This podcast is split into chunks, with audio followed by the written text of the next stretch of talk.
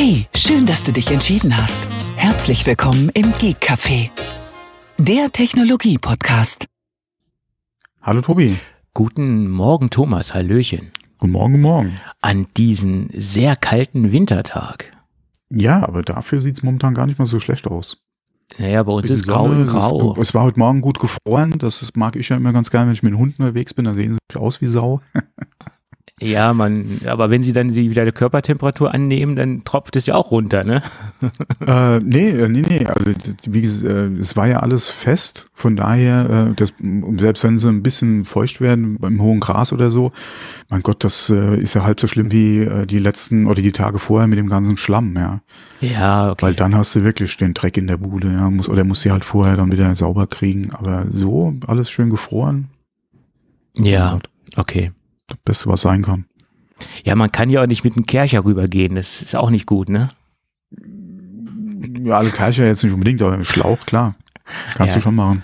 Nein, das war jetzt, ich muss auch jetzt noch einen Disclaimer hinterhängen, das war jetzt nicht ernst gemeint. Nicht, dass uns hier noch die Tierschützer auf, die, aufs, auf das Dach steigen. Ja, das passiert so viel. Ich habe jetzt auch wieder ein Video gesehen ähm, aus einer äh, Müllsortieranlage. Äh, da wird ja vorher auch von Hand noch sortiert und da hat auch jemand einen geschlossenen Beutel rausgeholt und wollte den halt aufmachen, um da halt den Inhalt dann aufs, wieder aufs Band zu kippen und war eine Katze drin. Ja. Ja, es gibt ja wirklich. Habe ich auch ähm, gedacht, Freunde. Ey. Ja, es gibt wirklich Arschlöcher auf dieser Welt. Das kann man mal so sagen. Hm, ja. Ja. Gut. somit haben wir wieder ganz locker und schön und äh, mit, mit tollen Themen die Sendung eröffnet. mit leichten und besch beschwingten Themen unsere Sendung eröffnet hier. Ja, es ist super. Oh. Mann, das ist schon schlimm. Countdown läuft übrigens. Äh, hast du schon mal auf den Kalender geguckt, wegen der Folgen bis zu Weihnachten noch? weiß ich nicht, keine Ahnung. Ich habe da noch nicht drauf geguckt, weil ich Keine habe, Ahnung. äh, ich habe keine Ahnung von nichts und davon eine ganze wissen. Menge. Du bist doch der, der Master auf, auf Sendeplan im Prinzip. Ich? Nein, nein, nein. Ich bin. Nee, nee, äh, das ist quasi äh, nächste, nächstes Wochenende noch eine Folge und dann ist ja schon Weihnachten. Ja, Weil Weihnachten fällt ja auf den Samstag.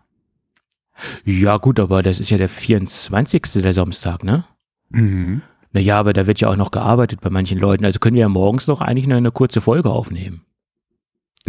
Das glaube ich, kriege ich nicht hin. Okay, das kriegst du nicht hin. Okay, vielleicht könnten Äh, wir. 25. vielleicht dann noch, aber ich glaube 24. kriege ich nicht hin. Okay, aber vielleicht Müsste ich mal mit meiner Frau reden, Oder wir ich müssen- glaube da, mal diskutieren, ob wir was vorproduzieren könnten. Eventuell was Zeitloses, in Anführungsstrichen.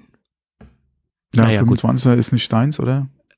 Weiß ich nicht. Mal gucken. 25. Ja, siehst du, siehst du, ist- weiß ich nicht, siehst du? Äh, da habe ich noch nicht drüber nachgedacht. Aber wir sollten jetzt nicht unsere Terminplanung öffentlich machen. Das, das interessiert wahrscheinlich ganz wenige. Ich will jetzt nicht sagen keinen, aber ganz wenige. Ja, Naja, wir werden sehen, wie wir es machen. Also irgendwas kommt. irgendwas Wir kommt. müssen halt nur gucken, wann und wie und was. Ja, mein Gott. Und zur Not machen wir mal eine kurze Winterpause. Wir haben schon keine Sommerpause gemacht. Wie fällt denn eigentlich Silvester und Neujahr? Genauso komisch, glaube ich, in Anführungsstrichen. Oh, andere, ja, das ist genau wieder so ein Wochenende, ja. Müssen wir Ja, auch mal ja. gucken. ja, ja. Ich bin ja jetzt nicht der, äh, der ähm, Der, ja, irgendwie mit einem dicken Kopf am nächsten Tag aufwacht. Ja, ich auch nicht. Weil ich trinke ja eigentlich keinen Alkohol. Auch an diesem Tag nicht, ja. Ja. Ähm, es ist halt nur die Frage, wann kommt man ins Bett? Und ähm, Ja. wie finden wir halt einen Tag zum Aufzeichnen? Aber Ja, das, ich denke mal, das Wochenende ist einfacher als das. Also das Neujahr, Neujahrswochenende ist einfacher als das Weihnachtswochenende. Ja, mal gucken auch, was, was die Themenlage sagt. Ich weiß nicht, was, was da passieren wird. Das Boah. wissen wir alle nicht. Mal schauen. Das Mhm. ist ja immer so. Irgendwas findet sich immer, worüber wir sprechen können. Ja. Gut, dann lass uns mal in die Themen einsteigen, weil wir haben Mhm. einen äh, stark vorgesetzten Terminplan, hätte ich bald gesagt, oder einen Zeitplan, den wir heute so ein bisschen einhalten müssen. Termine, Termine, Termine. So sieht's aus, immer dieser Freizeitstress hier. Ja, stimmt, ja. Das ist ja Freizeit, also von daher. Ja, ja, klar. Und Freizeit kann auch Stress sein, das ist so. Mhm. Gut. iPhone City, da sieht es so aus, dass wir ja letzte Woche darüber berichtet haben, dass die Produktion wohl wieder angelaufen ist. Das ist Mhm. wohl auch nach wie vor der Fall, aber man hört aus äh, vielen gut unterrichteten Kreisen, wie man so schön sagt, dass die äh, volle Produktionskapazität, die volle Produktionsleistung wohl erst äh, so zum Jahreswechsel äh, stattfinden wird oder äh, dass sie erst diesen dieses Level wieder erreicht hat zum Jahreswechsel. Naja gut, das äh, liegt ja auch irgendwo nahe, weil hm, bis das alles wieder so richtig ähm, planmäßig angelaufen ist, äh, denke ich schon. Ja, und dann steht doch irgendwie das chinesische Neujahr vor der Tür. Da muss man auch mal gucken, was das wieder aus, für Auswirkungen hat. Ja, aber ich glaube, das sind ja immer so definierte Abläufe und da ist man ja ähm, logischerweise ja. schon darauf vorbereitet. Aber die, wenn das natürlich noch dazu halt, kommt, ne? wie gut läuft's jetzt an und wann müssten sie eigentlich dann schon wieder unterbrechen, ja? Ja, ja, eben. Das ist halt immer die Frage, weil äh, ja. äh, genau, du hast ja schon angesprochen, Ende des Jahres, Anfang nächsten Jahres gehen sie davon aus, läuft's wieder ähm, normal. Äh, ich denke mal, momentan ist auch noch ein Rekrutierungsproblem einfach da. Ja. Den unterschiedlichen Problemen, die wir die letzten Wochen ja immer wieder angesprochen haben. Einmal Corona, wie gesagt, die äh, Maßnahmen, jetzt die Lockerungen, die kamen. Mhm. Dann die Probleme bei den Zahlungen, ja, das ja. Äh, hatten wir ja auch angesprochen. Ähm, die Boni etc., wo es da zu Problemen oder ja zu Unregelmäßigkeiten kam. Ähm, ich denke, das macht es dem Recruiting nicht gerade einfacher vor Ort.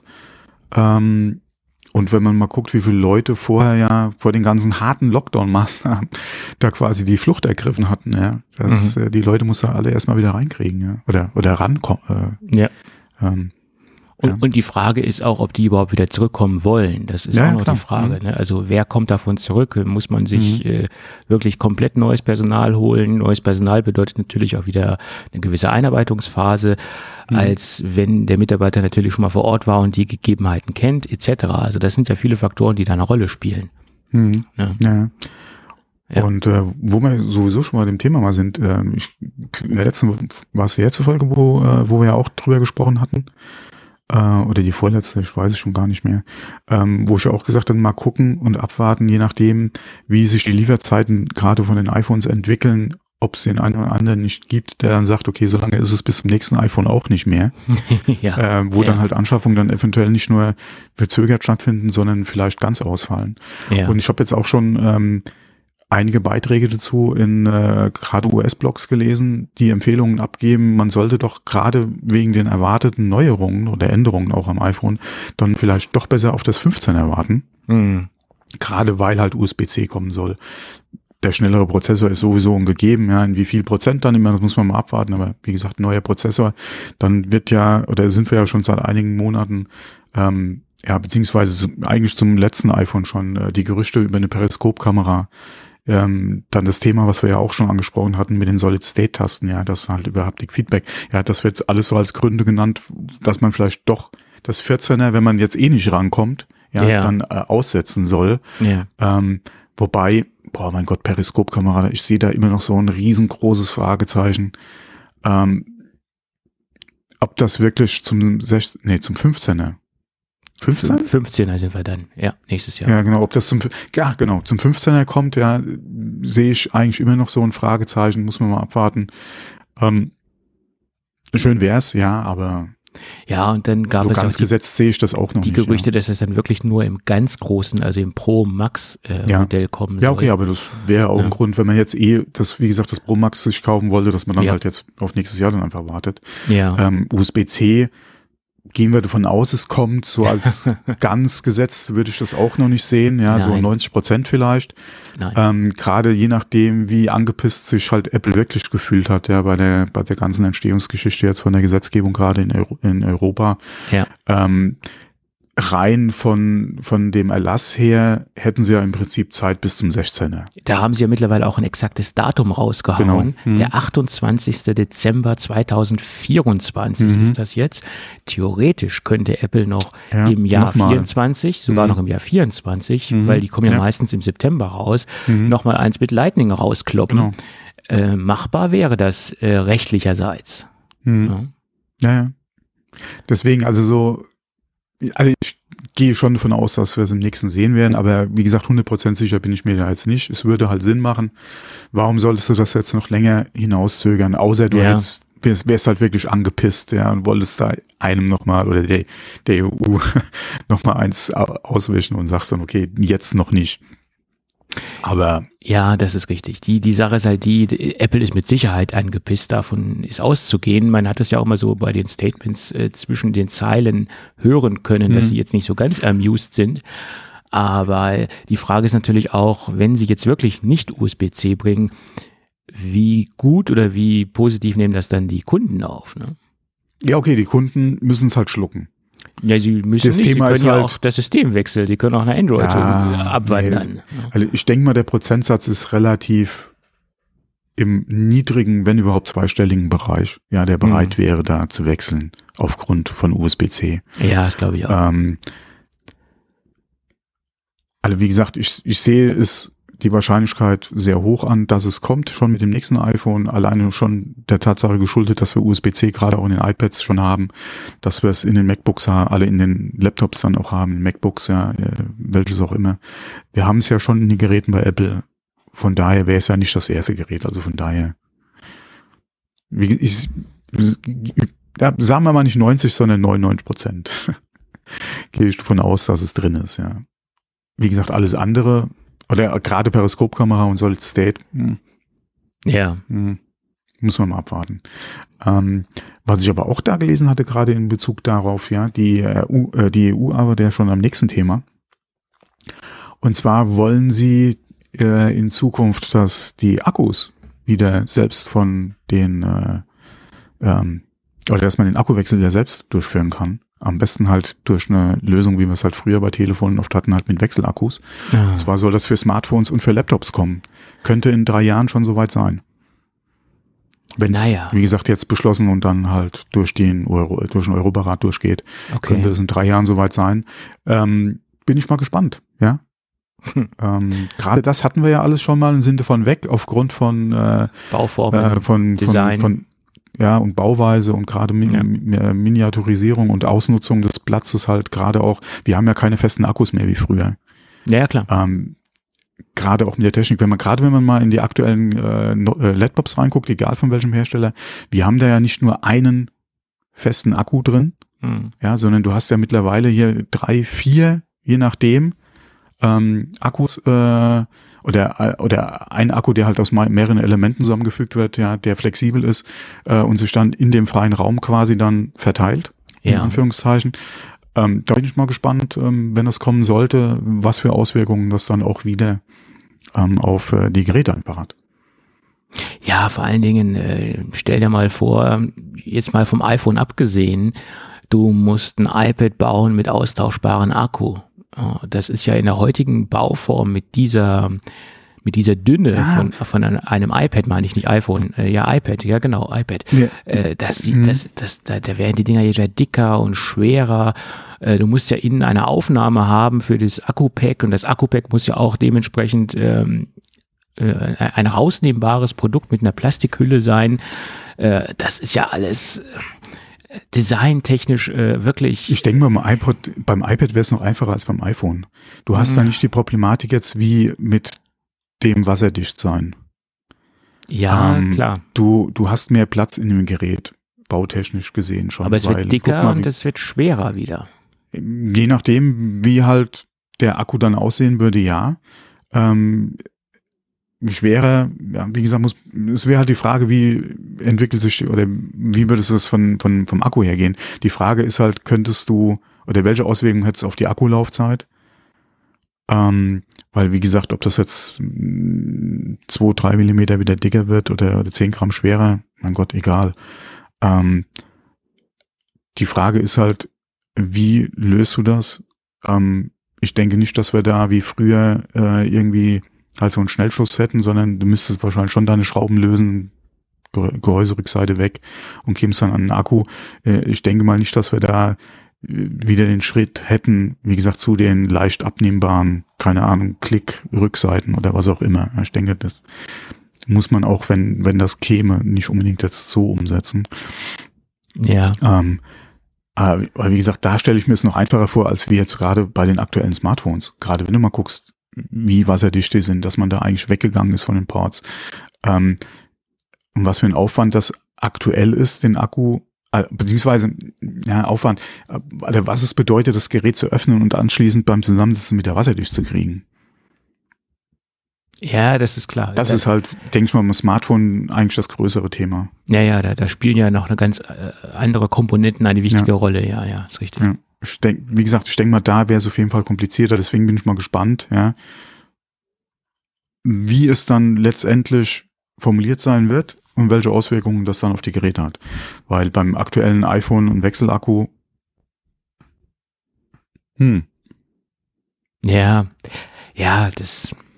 Ich, ich, ich kann es aus, aus vielen äh, Gesichtspunkten heraus äh, verstehen, dass man natürlich das machen möchte, aber aus designtechnischen Gründen kann ich es natürlich nicht nachvollziehen. alle heute wie alle Design jetzt nicht nur aussehen, sondern gerade auch innen, das Innenleben, Ja, ja, eben. die Teile, die Anordnung der Komponenten, das Aus oder das, das Optimieren des ausgenutzten Raumes, ja, beziehungsweise wie man es ja auch heute bei normalen Umverpackungen hat, halt so wenig Luft wie möglich Ja, im Produkt. Mhm. Das ist halt die Herausforderung bei dem Thema Ja. dann, ja. so ist es. Ja, da bin ich mal gespannt, ja. Naja, gut, ob das jetzt durchkommt oder nicht, das ist ja noch ein bisschen hin. Und das, Das ist ein bisschen, ich denke mal schon, dass es durchkommt. Ja, Ähm, die Frage ist halt, wie wird es letztendlich ausformuliert sein und zu wann wird es kommen? ja, Und was machen dann die Hersteller draus? ja, richtig. Ja. Bis dahin kann sich natürlich auch die Akkutechnologie noch ein bisschen entwickeln. Man Und vor allem, wie wird es auch von den Kunden angenommen? Weil, wie gesagt, USB-C und Lightning, okay, ja. Ich denke, wie gesagt, ich gehe nicht von aus, dass das ein Grund ist, dass die Hälfte der iPhone-Nutzer jetzt zu Android wechseln würden, wenn es nicht käme. ja, Aber wenn, äh, wie gesagt, wenn die Geräte auf einmal, gerade Smartphones, ähm, aufgrund des Akkus dann auf einmal wieder wesentlich größer oder schwerer werden würden, ähm, oder vielleicht auch Funktionalitäten wie was wir jetzt aktuell mit Staub- und Wasserschutz haben, ja, oder Ja. Wasserdichtigkeit haben, wenn es da wieder Rückschritte geben sollte, das stelle ich mir dann, wie gesagt, schwierig vor. Aber generell durch ja dann alle.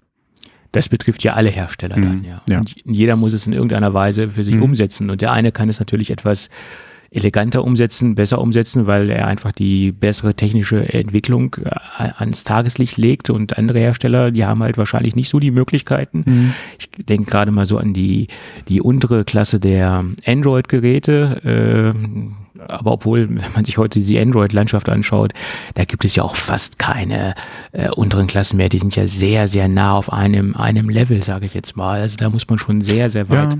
runtergehen, um da wirklich Mhm, genau, ähm, und da musst du dann wirklich so in die 30 Dollar äh, ja, oder 10, 100, 100 je Dollar. Bereich gehen, sage ich jetzt mal. Da, Ja. äh, da, da hat man dann wirklich Low-End-Geräte. Mhm. Aber die sind ja mittlerweile alle sehr, sehr nah aneinander gerückt, diese, ganze Andro diese ganzen Android-Geräte. ne. Zumindest im, im mittleren Bereich. Im High-End-Bereich sind sie auch nah aneinander gerückt, aber ja, das hat sich alles sehr, sehr stark angeglichen, wenn man sich mal den Android-Markt anguckt. Das ist ähnlich wie in, in der Automobilbranche einfach, ja. Ja, Wenn man mal guckt, wie, es gibt eigentlich, wir sagen es ja öfter, es gibt eigentlich keinen, der noch schlechte Autos baut. Alle wirklich schlechte Autos baut. Früher hattest du ja immer so ein paar Ausreißer, die technisch dann einfach unterirdisch waren, aber das war dann einfach auch der Marke beziehungsweise auch dem, dem, dem Geld, ja, geschuldet. ja, Ähm, aber heute, ja, selbst billige äh, Fahrzeuge oder günstige Fahrzeuge, ja, was ist heute noch billig, ja, aber, aber selbst günstige Fahrzeuge und Marken sind ja im Prinzip keine schlechten Autos mehr. Ja, die, klar, die kannst du schlecht mit einer S-Klasse vergleichen, ähm, aber das ist ja auch nicht der Anspruch. Aber trotzdem ist es ja kein schlechtes Auto, in dem, dass nein. man sagt, okay, das ist ein Stück Blech, ja, was sie dann zwei Löcher rein und das war's dann, ja, aber ja. ähm, So ist es. Ja. Gut. Ähm, ja. Aber lass uns noch mal ein bisschen über die Standortdiversifizierung äh, Mhm. reden oder besser gesagt die Produktions äh, Diversifizierung oder die Standortproduktionsdiversifizierung. Ein sehr schönes Wort. Ähm, da gibt es neue Gerüchte und neue, angeblich neue Verhandlungen, so berichtet zumindest CNBC, ähm, darüber, dass Apple äh, verstärkt mit Indien äh, verhandelt, um auch ein Teil der iPad-Produktion nach Indien zu verlagern. Äh, bedeutet nicht, dass die komplette Produktion verlagert wird, wie es, äh, wie ich es eben schon gesagt habe, sondern nur große Teile der Produktion, um natürlich die Risiken auf verschiedene Standorte zu verlagern. Ähm, eine komplette ja, sage ich, das ich wiederhole mich, weil ich ja gerade in die Shownotes gucke. Also wie gesagt, äh, Teile der Produktion soll verlagert werden. Ja. Und die, die Verhandlungen sind noch nicht abgeschlossen, sie sind im, im Gange und es gibt da jetzt auch noch keine konkreten äh, äh, Daten oder äh, Termine, dass ja jetzt irgendwas in sehr naher Zukunft umgestellt werden soll, sondern es geht nur darum, dass im Moment Verhandlungen stattfinden. Ja, warum auch nicht? Ja, wobei Foxconn ja schon fest plant, 500 Millionen Dollar in Indien zu investieren ja. und da Kapazitäten aufzubauen für die iPhone-Produktion beziehungsweise auch iPad. Äh, die würden also auch ja. gerne, also Foxconn würde auch gerne in Zukunft iPads produzieren oder zumindest mal in der Lage sein, iPads auch in Indien produzieren zu können. Ähm, Hatte ich eben gesagt iPhone-Produktion und nicht iPad? Nee, nee, aber die wollen also, auch iPhone. Foxconn, ja, wie gesagt, ja. ist ja iPhone im Prinzip. Ja, die wollen auf jeden Fall iPhone-Kapazitäten aufbauen in Indien. Es werden, ja schon Teile, es werden ja schon Teile genau. der iPhones Die gebaut. wollen auf jeden Fall die Kapazitäten ausbauen und die wollen halt dann auch ähm, iPads äh, produzieren ähm, können. Wie gesagt, 500 Millionen ist jetzt, äh, klingt vielleicht nicht so viel, wenn man mal guckt, über wie viele Milliarden man sonst immer mal wieder redet, aber äh, gerade auch für Indien und für, wie gesagt, Foxconn ist ja schon präsent vor Ort ähm, ist das schon eine ordentliche Zahl, ja. Ja, klar. Und das ist auch ganz, ganz wichtig, wirklich äh, Produktionsdiversifizierung zu schaffen. Ja, das, ist, das sieht man ja. Also die Situation in, in China, die, die äh, wird ja nicht besser derzeit. Ja. Hm. Aber genauso könnte es natürlich auch woanders äh, Probleme geben. Vietnam zum Beispiel ist jetzt auch nicht unbedingt äh, so ein wo, Stable. Wo kann es wo kann's aktuell äh, wahrscheinlich keine genau. Probleme geben? Also wenn man das so sieht, äh, kann es irgendwann wie äh, überall anfangen, anfangen zu brennen, in, in, im übertragenen Sinne gesprochen. Also von daher äh, ist jetzt nichts sicher. Ne? Das ist halt so.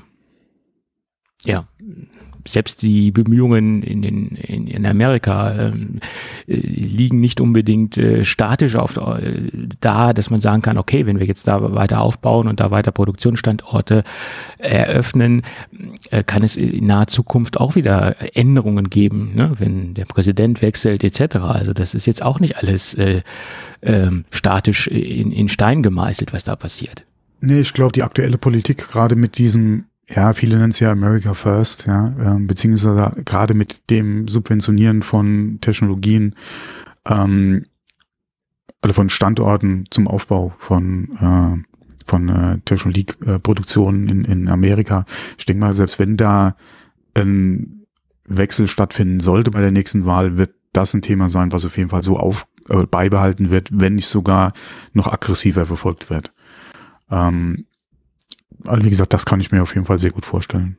Ja, das hat ja sowieso auch der Trump ja schon versucht äh, umzusetzen, diese obwohl der Begriff America First oder ist so ein bisschen ähm, ja, der, negativ der, besetzt, ne? Durch nee, Trump halt. Äh, ja. nee, das war ja Make America Great Again.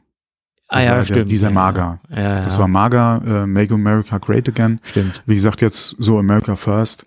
Äh, mein Gott.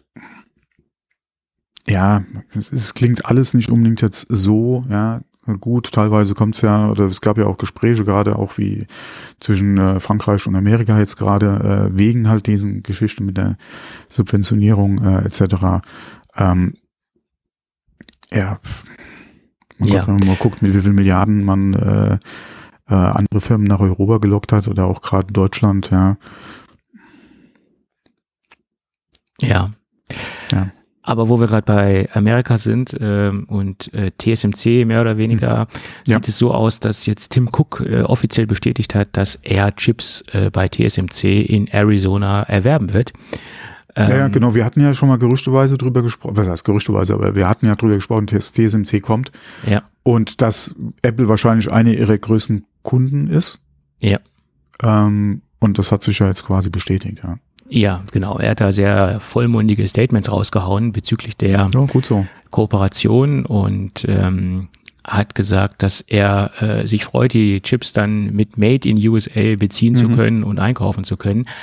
Äh, allerdings gibt es nach meiner Meinung da so zum jetzigen Zeitpunkt noch so, so einen ganz kleinen Wermutstropfen.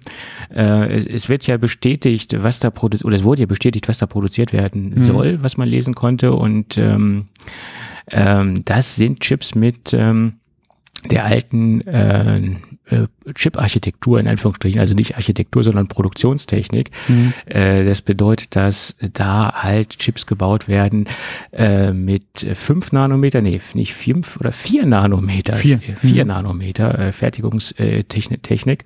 Und das sind ja Chips mehr oder weniger, die jetzt schon zwei Jahre alt sind. Und in den Produktionsstätten in Taiwan sind sie halt äh, auf dem aktuellen Stand. Und da werden sie dann Chips produzieren, die schon äh, zwei Jahre auf dem Markt sind. Und das ist natürlich jetzt nicht unbedingt der Kernchip, den Apple äh, in aktuellen äh, Systeme äh, ja. verbaut. Ne? Das war ja das, wo, wo wir gesagt hatten, mal gespannt, welche Chips da dann letztendlich rausfallen, beziehungsweise äh, welchen Einsatz sie finden bei Apple dann in den Geräten. Ja. Ähm, da muss man mal abwarten. Äh, wir hatten ja damals schon drüber gesprochen, da waren es ja da hieß es ja in den ersten Berichten dazu, vier Nanometer. Ähm, wie gesagt, jetzt ist es bestätigt.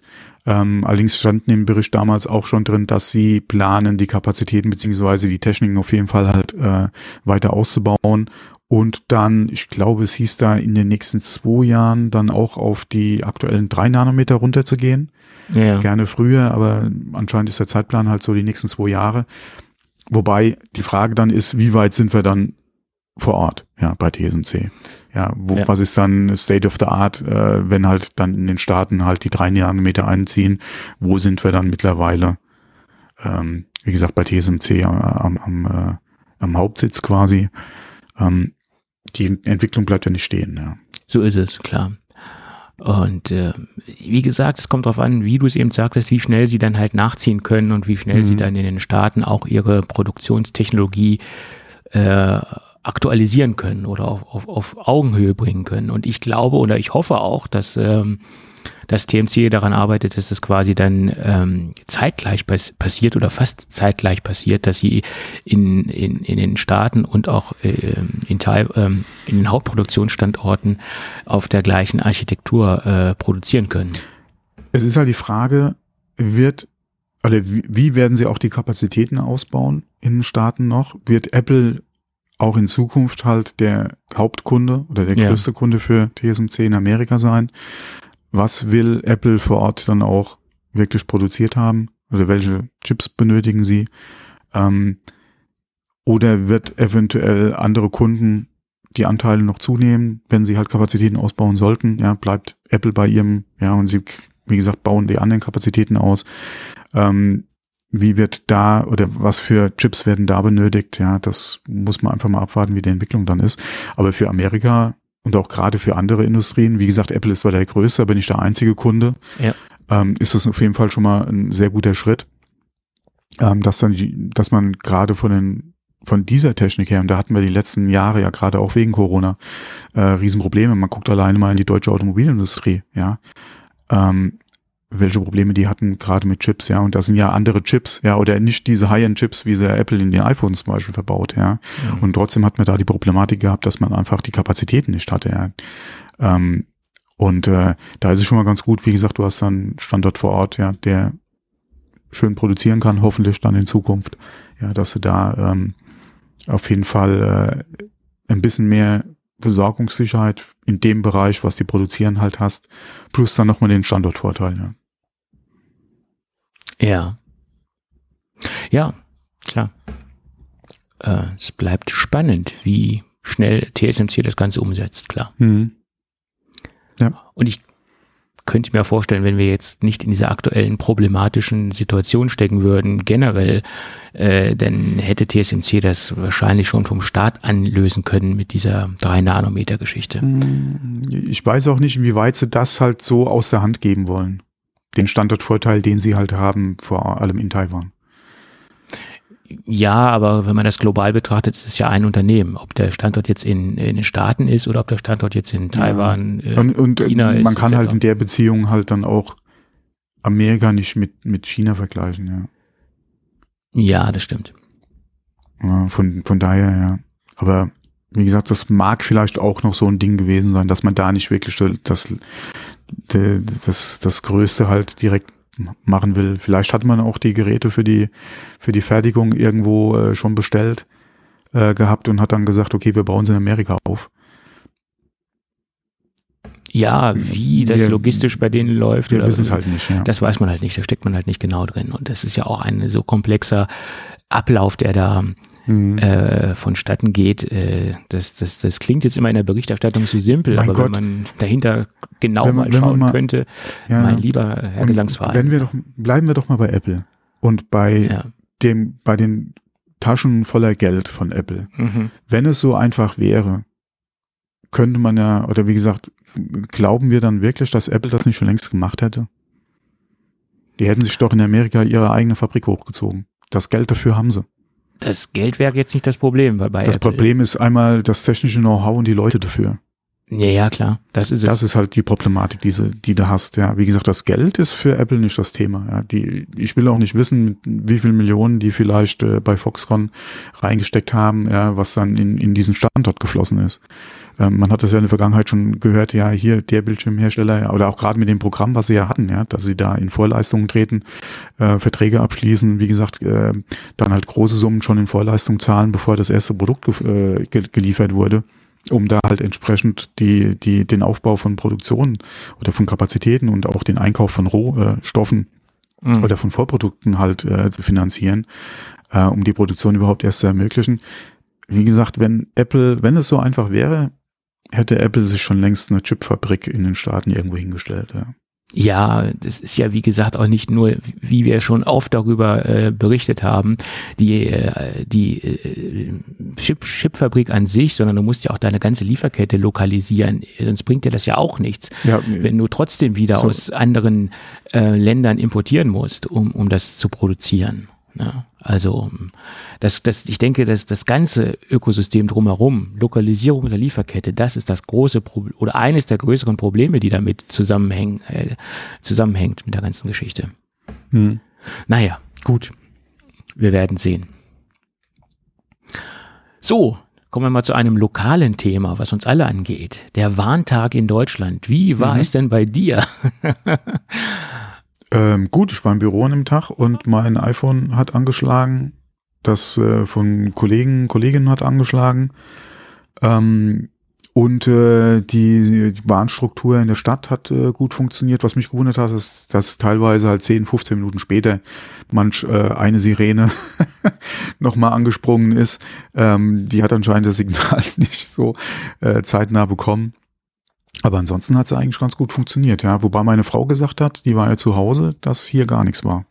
Weder ihr iPhone, äh, weder ihr iPhone hat angeschlagen, noch hat hier Feuerwehr oder irgendwie halt die, die, äh, ne, nicht Feuerwehr, aber hier die, äh, sag mal, Ja. die äh, Signal-Dings-Teile da hier haben anscheinend äh, angeschlagen. ja. Da war nichts.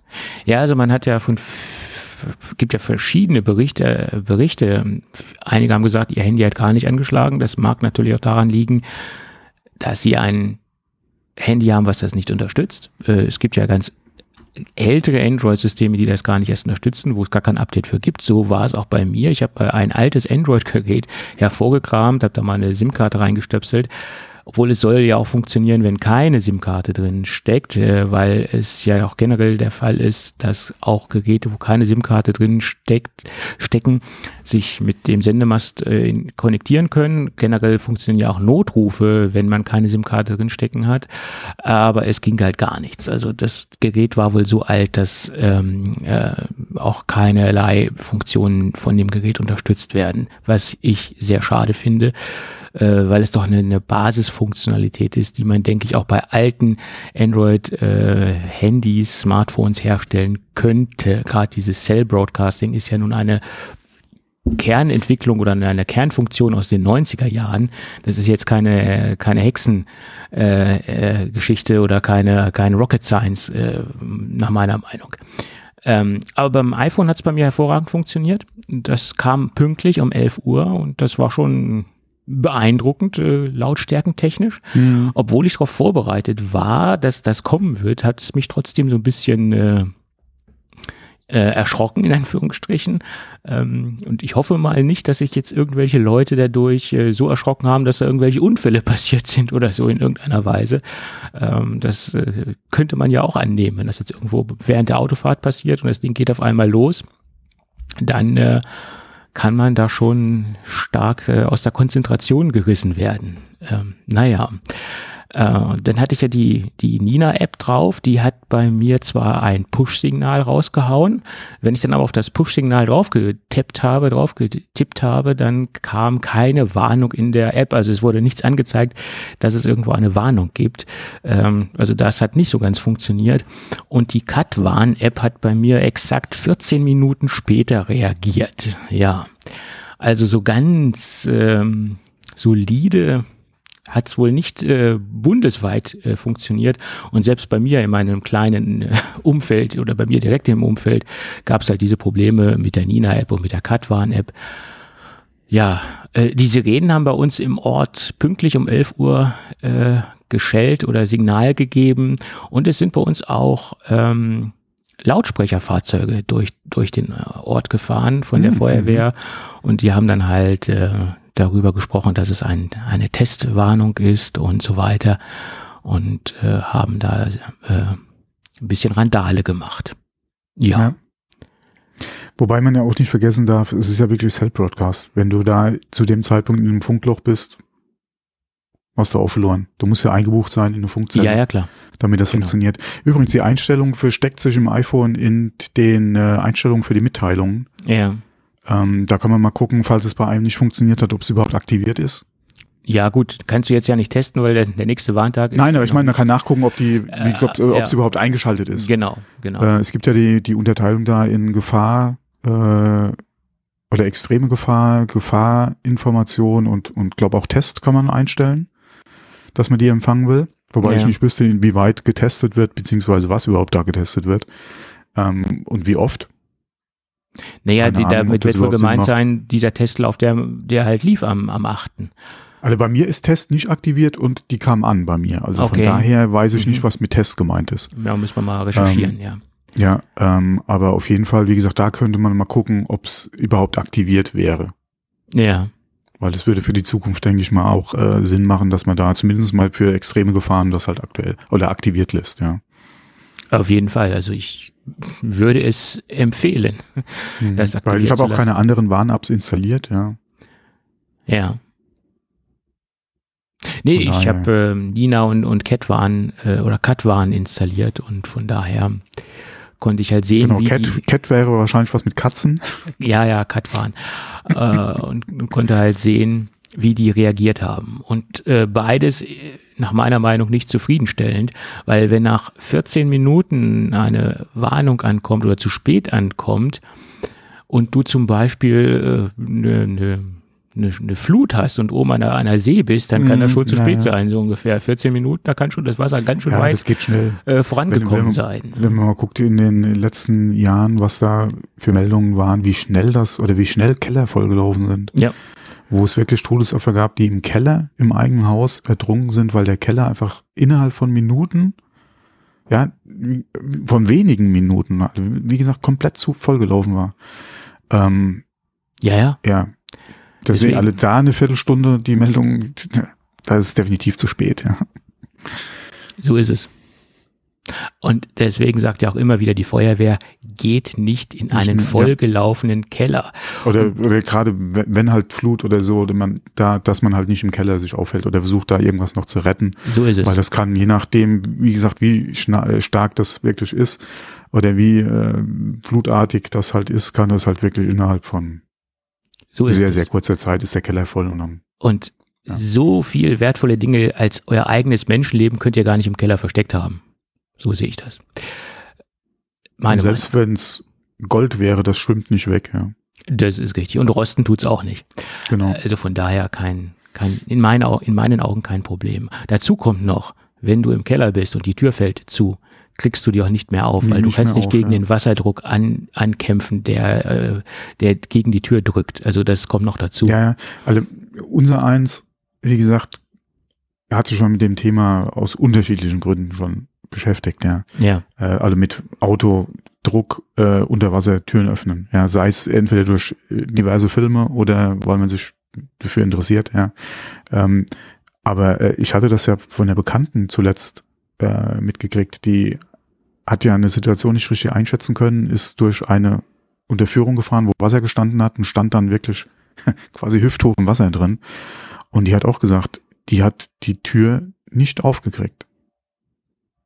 Ja, du kannst Die halt hat die nur Tür nicht aufbekommen. das, was ja dann die Profis äh, erraten, wenn du mit einem Auto irgendwo in einem Gewässer drin steckst, das Auto volllaufen lassen, innen drin auch in irgendeiner Weise und dass der Druck innen und außen Hm, gleich ist. Hm, genau. Bloß die Nerven musst du erstmal haben, das machen Genau. zu können. Deswegen, wie oft hast du so eine Situation? Ja, Ja, ich, da, du kriegst das ja kann Panik. kannst du ja auch nicht Angst. üben, ja. Du kannst es nicht üben, nein. Du bist ja in einer Ausnahmesituation. Mhm.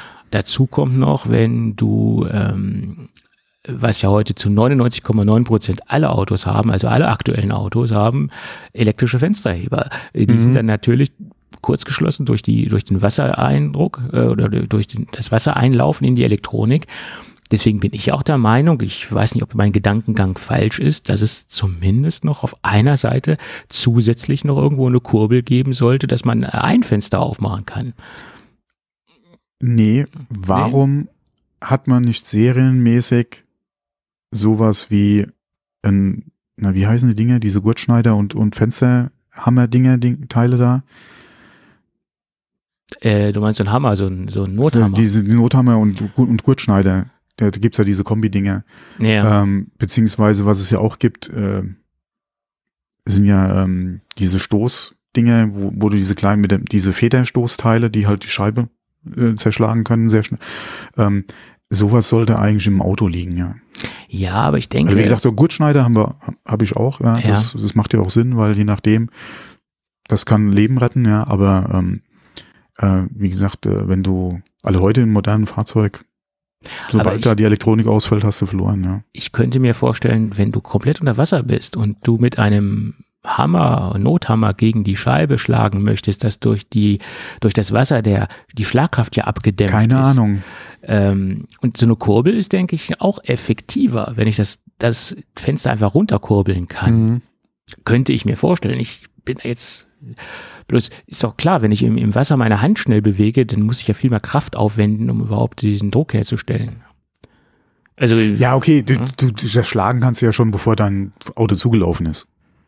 Ja, das okay. würdest du ja machen, bevor du komplett vollgelaufen bist. das Weil stimmt. zerschlagen, wie gesagt, das, Naja, ähm, aber es gibt ja auch viele, die sowas nicht im Auto haben.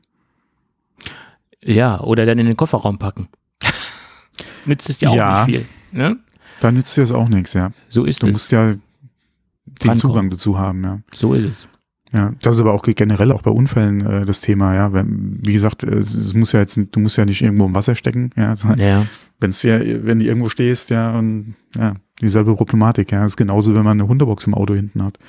So, äh, wenn du einen Auffahrunfall hast oder so und dann Kofferraum nicht mehr rankommst, wie kriegst du das Tier raus? Ja, das sind auch so Sachen, die man sich halt besser vorher überlegt. Ja, Notausstieg für einen Hund, beziehungsweise in der Hundebox. Ja, welche Möglichkeiten hast du da? Das sind alles so Sachen, da denkt man nicht unbedingt dran. Ja, Ja, das stimmt. Ist mir jetzt auch gerade so durch den Kopf gegangen, wo du es Mhm. gesagt hast. Ja, gut. Das sind äh, viele Dinge, ja. ja, Gut. Tja, dann geht's mal. Nächstes Thema, Nächstes genau. Thema. äh, es gibt so ein kleines äh, Follow-up-Thema oder so ein kleiner Follow-up-Nachtrag zur letzten Sendung. Da haben wir darüber gesprochen, dass angeblich das äh, Apple Mixed Reality Headset im ersten Halbjahr 2023 Ach, da hatten wir doch über den Namen vom OS gesprochen, ja. XROS äh, Ja, genau. äh, und so weiter Mhm, und mhm. äh, das ähm, das Gerät, wie gesagt, im ersten Halbjahr kommen soll. Da waren sich auch viele ähm, Analysten einig, also Bloomberg und Q waren sich da relativ einig, dass das auch der Zeitraum sein soll, wo wir dieses Headset in irgendeiner Weise vorgestellt bekommen sollen oder sogar wo wir es kaufen können in dem Zeitraum. Das hat sich jetzt alles sehr geändert. Also halt zurück, alles, alles von vorne. ja. Ich muss da immer an die Aussage von Tim Cook denken, ja. Äh, ja.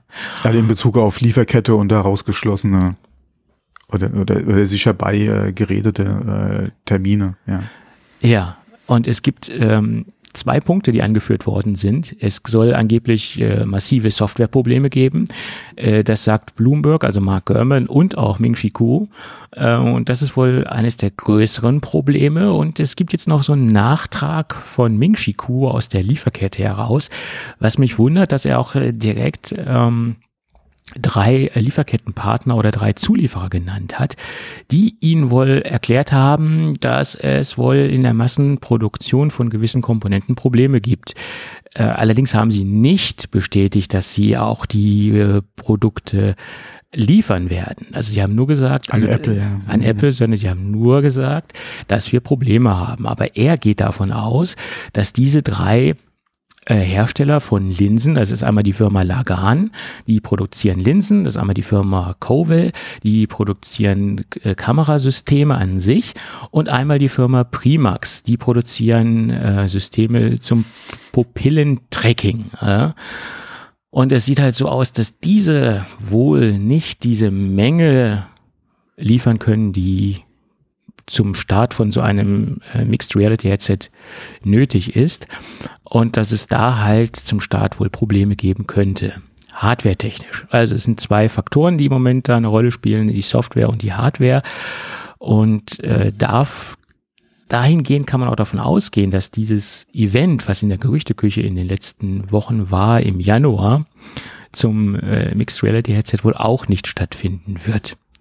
Äh, man geht mittlerweile davon aus, dass es erst im zweiten Halbjahr im Markt sein wird, das Mixed Reality Headset. Und somit wäre natürlich auch eine Januarvorstellung etwas sehr früh, nach meiner Meinung. Ja. Hm. Ja. Ähm, was mich nur wieder gewundert hat, ja, da habe ich auch gut geschmunzelt. Ähm, ich habe Berichte gelesen, da stand, äh, Apple hat, äh, die, äh, hat äh, Termin verschoben auf äh, zweites Halbjahr 23 oder so. Welchen Termin haben sie denn verschoben? Die haben noch gar keinen bekannt gegeben. Also von daher, Wenn es ein wir Termin- wissen noch nicht mal, ob sie überhaupt dran, wirklich dran arbeiten. Naja, da, davon kann man ja mittlerweile ausgehen in Ja, klar, irgendeiner da, Weise. da gehen wir von aus, aber es gibt ja Ähm, bis jetzt kein, kein offizielles Wort von, von Apple, ja. Nein, das, das, das hat Apple ja noch nie getan, irgendwelche Mhm. äh, Dinge in die Welt gesetzt, äh, also offiziell in die Welt gesetzt. Äh, es kann sein, dass sie da irgendwelche falsche Informationen mal lanciert haben, um zu gucken, wie, wie die wie die Bubble reagiert oder was passiert, das möchte ich jetzt nicht in, in Frage stellen, kann durchaus möglich sein, aber ich glaube nicht, dass Apple da ähm, äh, äh, irgendeinen Termin äh, vorher bestätigt, wo noch gar kein Gerät äh, offiziell, ja, also das, das, nee, kein Termin. Es, es wird vielleicht intern Termine geben, klar, aber nichts offiziell bestätigtes. Mhm. Ja. Ja, also es ist äh, interessant, wie die Gerüchte sich äh, dynamisch äh, im Moment wöchentlich oder fast schon täglich verändern. Na, mal schauen. Ah ja, Januar ist nicht mehr lange hin. Wir werden sehen, ob, ob wir da ein Event haben oder Ich nicht. denke mal nicht, dass wir da was sehen. Ich glaube es auch ähm, nicht, nein. Ich Glaub ich denke immer noch, dass das eigentlich auch ein Produkt ist, wo du am besten halt in der, ähm, sag mal, in der äh, WWDC Ja, mit deinen Entwicklern halt klar. drüber redest äh, und dass sich da eine Ankündigung oder eine Vorstellung dann, wie gesagt, anbieten würde. Ähm, vielleicht haben wir da, ich kann mir nicht vorstellen, dass, oder sagen wir mal so, ich kann mir nicht vorstellen, dass wir da eine Situation haben wie beim iPhone damals. ja da, deswegen hat man ja da diese Analogien gezogen. Das iPhone wurde im Januar vorgestellt. Ja, aber Und, da hat es ne? ja, oder da war ja mit ein Grund, dass man gesagt hat, mit den Zulassungs- oder mit, mit der Art und Weise, wie das Produkt ja äh, auch zugelassen werden muss, gerade aufgrund halt Ja, ja, Telefon etc., dass die Gefahr einfach zu groß ist, dass es vorher liegt. Ja, und deswegen haben sie dann ähm, die Präsentation schon gemacht gehabt. Nein, ich meine Aber auch mit dem, nicht mit der, mit der technischen Geschichte, zulassungstechnisch gesehen, sondern auch mit der Bedeutungskraft, äh, dass man das AR Mixed Reality Headset äh, im, im gleichen Monat vorstellt, wie damals das erste iPhone vorgestellt worden ist, also im Januar, und dass dieses, Ach so, dass man sich da auf das bezieht. Ja, genau, okay. die, Mhm, die mhm. Symbolik sozusagen. Das iPhone hat ja quasi auch letztendlich, ich will nicht so, ein Internet äh, Communicator. ja, ich meine, das iPhone hat ja auch die Welt verändert in letztendlich. Was war das? Ein Phone? Ein Internet Ein Communication. iPod und ein Internet Communication Device. Sowas. ja, iPod habe ich vergessen. Ja, ja, ja, genau. ja. Das iPhone Das hat ist mal ja, iPod habe ich vergessen. so weit ist es schon. ja, ja. Zumindest ist es ja so, wenn man es jetzt mal so ganz, äh, äh, ja, groß ausdrücken, pathetisch ausdrücken will, das iPhone hat ja letztendlich unsere Welt verändert. Und wenn man das so sieht, wenn Apple das im gleichen Zeitraum vorstellen würde, Januar und äh, dann könnte ja auch das Mixed Reality Headset das Zeug dazu haben, unsere Welt zu verändern. Und das halte ich zwar ein bisschen für, für hochgegriffen, aber ähm, ich sehe das auch noch nicht, zumindest nicht in der ersten Version, aber naja, mal schauen. Ja, es, es steht und fällt einfach mit dem Anwendungsfall. Also mit dem Anwendungsfall, ja, den Apple dann auch wirklich groß präsentiert, ja. Richtig. Das ist halt echt die Frage. ja. Und dieser Anwendungsfall muss letztendlich massenkompatibel sein, da- damit es wirklich diese Bedeutung haben er kann muss wie auf ein jeden iPhone. Fall, er muss auf jeden Fall den Pull haben, dass die Leute, wie gesagt, da das Gerät auch haben wollen. Genau. Ob das jetzt 100.000 sind oder 10 Millionen, mal dahingestellt. Ähm, es ist ja je nachdem, ähm, denke ich mal, wäre es auch schon mit für Apple sonst kleinen Absatzmengen ein Erfolg, ja, wenn sie da entsprechend halt äh, Käufer überhaupt erreichen können. Ähm, ich denke mal, auch bei den, wir hatten ja Preise oder beziehungsweise über die, die äh, gerüchteweise Preise, die halt im Umlauf waren, ähm, ja auch schon gesprochen und äh, wo ich teilweise gelächelt habe, wenn man guckt, was heute eine Quest Pro kostet. Ja, Du kriegst Ja. du ab was? 1800? 17, 1800 kostet ja, glaube ich. ja. Äh, plus, ja, nochmal Zubehör, wenn du noch zusätzlich was haben willst oder eine zweite, je nachdem, ja, oder hier noch ein USB-Kabel und so. Das geht ja, ja rel relativ schnell dann auch, äh, wird's teuer, wenn du halt original dann kaufen willst. Aber 1800 für die MetaQuest Pro, wie gesagt, plus die Apple-Steuer noch drauf. Also da hat sich der Preis, denke ich mal, der da genannt wurde, schon sehr schnell ähm, relativiert, ja, beziehungsweise ähm, kann man davon ausgehen, dass der gar nicht mal so weit irgendwo hergeholt war, ja. Ja gut, ich meine, First Generation Produkte sind meistens immer teurer als dann die nachfolgenden Produkte. Also das sind wir ja letztendlich im, im Technikbereich schon ähm, gewohnt oder wir kennen das natürlich schon. Ja, ne? okay, ähm, wobei du jetzt gerade auch, klar, du kannst eine Quest nicht mit der äh, Quest, Quest Pro jetzt direkt vergleichen, aber die, die Quest, der ist ja auch günstiger als die Quest Pro. Ähm, Ja, ja. Ähm, und wenn man guckt, was die Geräte vorher, klar, jetzt kam halt äh, Corona beziehungsweise ähm, der Inflationsausgleich etc. alles noch dazu, Währungsschwankungen. Jetzt liegt es halt bei dem Preis. Ähm, ich denke mal, vor zwei oder drei Jahren wäre die Pro gekommen, wäre es auch günstiger gewesen jetzt als jetzt dieser Preis. Ähm, aber da haben ja im Prinzip alle drunter zu leiden, ja. Ähm, aber wie, wie gesagt, also das wird sich, denke ich mal, drüber, ja, über der Quest Pro bewegen. Dann weiß man schon äh, ungefähr, wo man ansetzen kann. Also es wäre eine Überraschung, wenn sie günstiger als die, als die Quest Pro wäre. Äh, ja, ich meine, wenn sie teurer ist, dann wird sie wahrscheinlich auch ein besseres Feature-Set haben und mehr bieten als die Quest. Davon ist natürlich auch auszugehen. Ja, zumindest mal ein Apple-Logo. Ja, das kann ja für viele auch schon äh, ein, ein Entscheidungspunkt sein. Das ist ganz richtig, ja.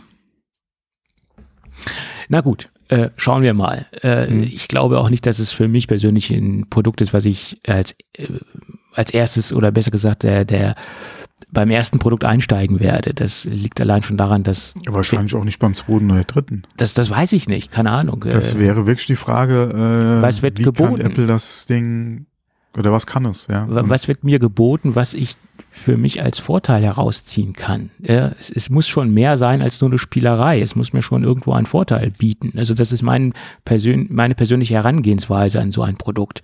Ne? Also wenn ich da jetzt nur irgendwelche Spiele mitspielen könnte, wenn es so wäre, dann wäre es zum Beispiel für, für mich kein Punkt, äh, kein Produkt, wo ich 3000 Dollar für ausgeben würde. Es muss mir schon auch einen gewissen Use Case, eine gewisse, einen gewissen Benefit bieten, einen praktischen Benefit bieten.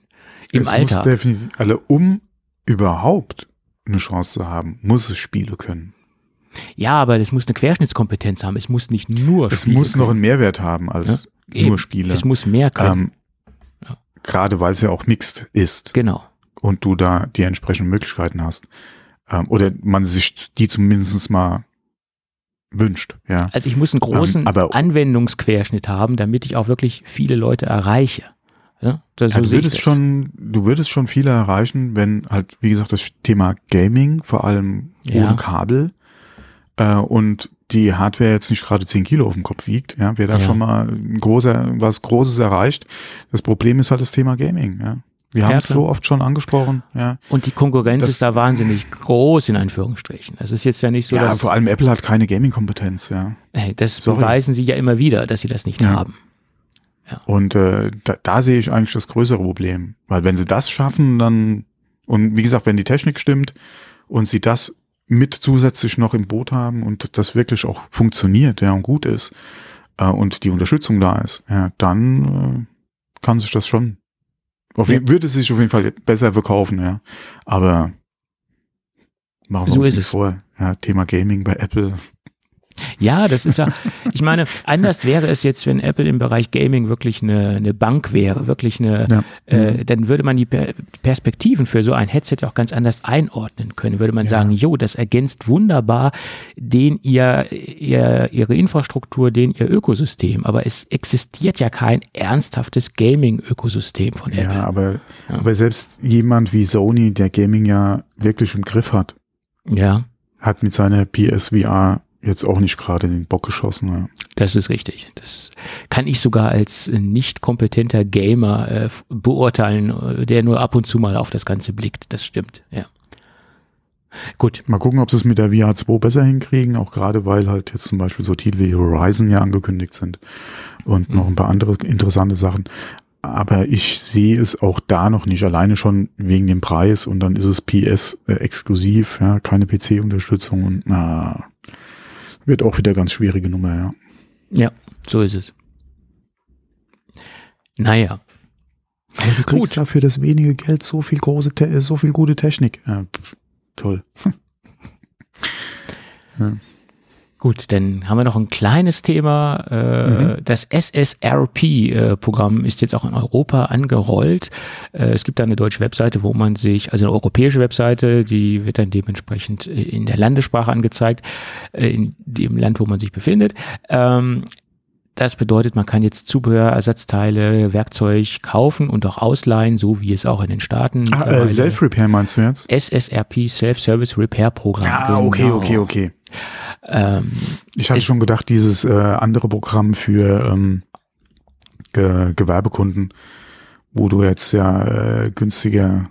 Ja, das, ähm, das, das läuft ja mehr oder weniger schon äh, länger, auch in Europa, das Programm. ja, aber die haben es jetzt, glaube ich, vereinfacht oder die, die, die, den Preis irgendwie oder die, die, den EK runtergesetzt. Ah, ich, irgendwas war da ja, Ja, auch, aber aber dieses Endkundenservice-Programm ist nach wie Ja, vor das genauso unattraktiv wie, wie in den Staaten. Also ja, mhm. in meinen Augen, wenn man jetzt nicht der absolute Bastelkönig ist und eine gewisse Mhm. Profession hat und sich damit wirklich gut auskennt, ist es nicht lohnenswert, das durchzuführen, weil man macht es auf eigenes Risiko. Die Preise sind mehr oder weniger höher sogar, als wenn man es bei Apple reparieren lässt. Und man hat natürlich das ganz große Risiko, dass man das Ding schrottet, wenn man keine Mhm. Ahnung davon hat, was man tut. Da mögen die Anleitungen, die Videos noch so gut sein, wenn man nicht geschickt ist, wenn man nicht so ein bisschen fingerfertig ist, kann man da viel kaputt ja, machen. vor allem ein bisschen Erfahrung wäre halt nicht verkehrt. Ja. Ja, und du, du investierst ja auch Zeit, ja, kommt ja auch noch Mhm. dazu. Und Zeit ist Geld. Also von daher ist Ja, es nach. ja, aber das. Ja, so ist es. Äh, Will ich, ob ich mich jetzt zwei Stunden hinsetze und ein iPhone repariere oder ich gehe Weil so rechnet äh, ja die, so rechnen die meisten ja nicht. Als Selbstständiger rechne ich so. Ja, ich sage aber, die meisten rechnen nicht so. Naja, okay. Ähm, zum, zum, nach meiner Meinung ist es so, dass es nicht, jedenfalls nicht für die Masse lukrativ ist, selbst sein iPhone zu reparieren. Zumindest nicht bei den Konditionen, die uns aktuell Apple anbietet. Mhm. Ja. Aber das muss jeder für sich selbst entscheiden. Es kann natürlich auch eine Challenge sein, äh, eine Challenge für sich persönlich sein. Ich repariere jetzt mein iPhone selber, dass man dann eine gewisse, einen gewissen Genugtuung hat, einen gewissen Stolz hat danach. Oh, ich habe mein iPhone selbst repariert. Möglich. Ist, jeder hat da einen anderen Antrieb oder eine andere Herangehensweise. Kann ja jeder für sich selbst entscheiden, klar. Gut. Und Ah, du hast ja noch das Pixelmator-Thema drin. Du wolltest du noch was kurz zu Pixelmator sagen? Äh, das habe ich da unten drunter. Ja, genau, ich hatte es mir reingeschrieben, weil ich das kurz erwähnen wollte. Und zwar, äh, wir haben jetzt gerade für Pixelmator Pro für den Mac auch wieder äh, das Update äh, oder ein Update gehabt auf 3.2 und da kam ja jetzt Videobearbeitung mit äh, und Layers etc. Also sieht, ich habe selbst nicht, nicht, nicht ausprobieren können äh, mit meinem kleinen alten Mac, aber ähm, auf jeden Fall das, was man bis jetzt so äh, gelesen hat dazu, äh, klingt sehr gut. Vor allem ist es halt jetzt gerade wieder günstiger Mac Apps zu haben. Ja. Äh, es gibt wieder eine Rabattaktion, also von daher, wer äh, unsere letzten Erwähnungen und Sales verpasst hat, könnte es sich jetzt nochmal angucken. Pixelmaker er ist auf jeden. Fall ein, ein sehr schönes Programm. Mhm. Und ich würde bald sagen, für die Masse ist es genau das richtige Bildbearbeitungsprogramm. Äh, es ist für das, was ich mache oder in der Vergangenheit gemacht habe, Ja. bietet es auch wieder mehr Funktionen, als ich jemals nutzen würde. Ja. Ähm, aber gerade auch, wie gesagt, mit dem Preis äh, aktuell, ähm, ja, ist es auf jeden Fall eine Empfehlung. Absolut. So mit einer der auch. besten Bildbearbeitungen, äh, vor allem für das Geld, ja, die man für einen Mac kaufen kann. Ne? So sehe ich das auch. Bin ich auch äh, jahrelang zufriedener Kunde. So, dann gibt es mal wieder ganz neue Spekulationen um ein foldable äh, Gerät. Ich sage jetzt extra mal Gerät oder ich sage jetzt auch mal äh, Display in dem Sinne, weil es gibt zwar viele Vermutungen, wo dieses foldable Display eingesetzt werden könnte. Äh, äh, vom Magazin The Alec gab es auch eine ähm, konkrete Spekulation, wo man das Display bei Apple einsetzen kann. Es handelt sich um eine, ein Produkt, was angeblich gerade in der Entwicklung ist. Ähm, und es soll ein 20 Zoll OLED-Display sein, ähm, was ähm, im aufgeklappten Zustand 20,25 Zoll beträgt und im geschlossenen Zustand 15,3 Zoll beträgt. Äh, The Alec geht davon aus, dass das dann Displays sein werden, die in einen MacBook Pro oder auch MacBook oder wie man es, also zumindest in einen, einen, einen Rechner, einen Mac ähm, platziert werden sollen. Ähm, und dass Apple angeblich, es sind da wieder so lange Zeiträume. Ich meine, ich kann heute auch Gerüchte in die Welt setzen und kann sagen, 2050 gibt's Flugtaxis oder 2030. Ob das dann wirklich stattfinden wird, ist eine andere Geschichte. Äh, also das sind so Spekulationszeiträume, die nach meiner Meinung gar nicht realistisch zu überblicken sind. Also Alex sagt, dass 2027 dann äh, foldable ähm, MacBooks kommen sollen, genau mit diesem Display. Und das ist ja noch ein sehr, sehr langer Zeitraum und man, man weiß ja auch gar nicht, ja, also da bin ich sehr, sehr äh, skeptisch. Äh, und äh, natürlich entwickelt Apple parallel mit äh, Partnern, mit Displayherstellern oder mit Panelherstellern zusammen an, an gewissen Systemen, an, an Produkten. Äh, da gibt es natürlich eine Entwicklung, aber ob diese Entwicklungen wirklich immer final direkt in ein Produkt münden und enden müssen, das ist eine ganz andere Geschichte.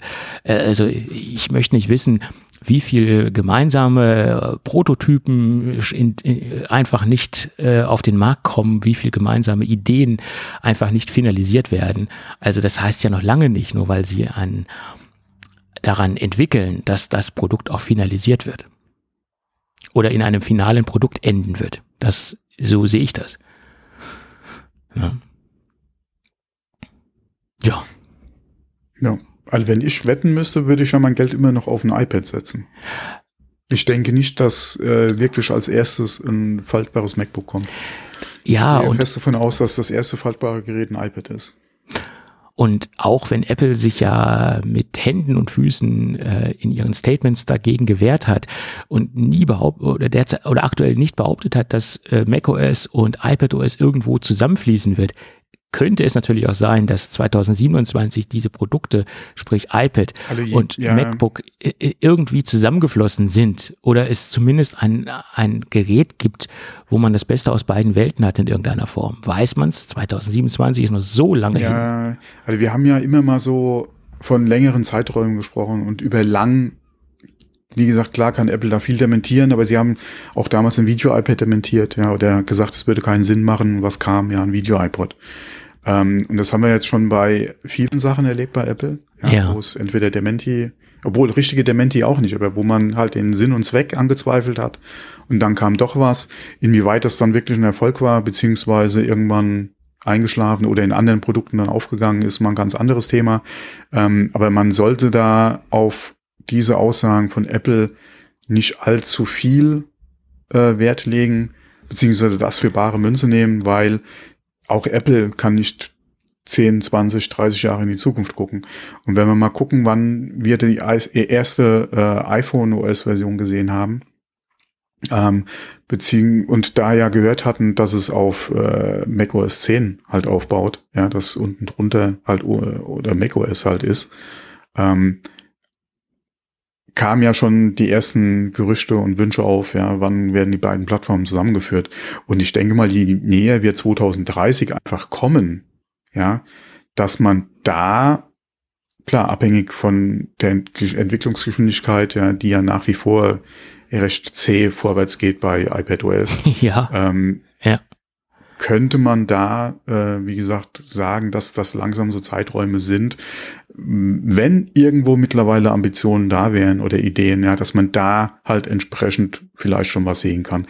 2027 denke ich mal, wie gesagt, mit dem aktuellen iPadOS-Stand finde ich immer noch sehr schwierig.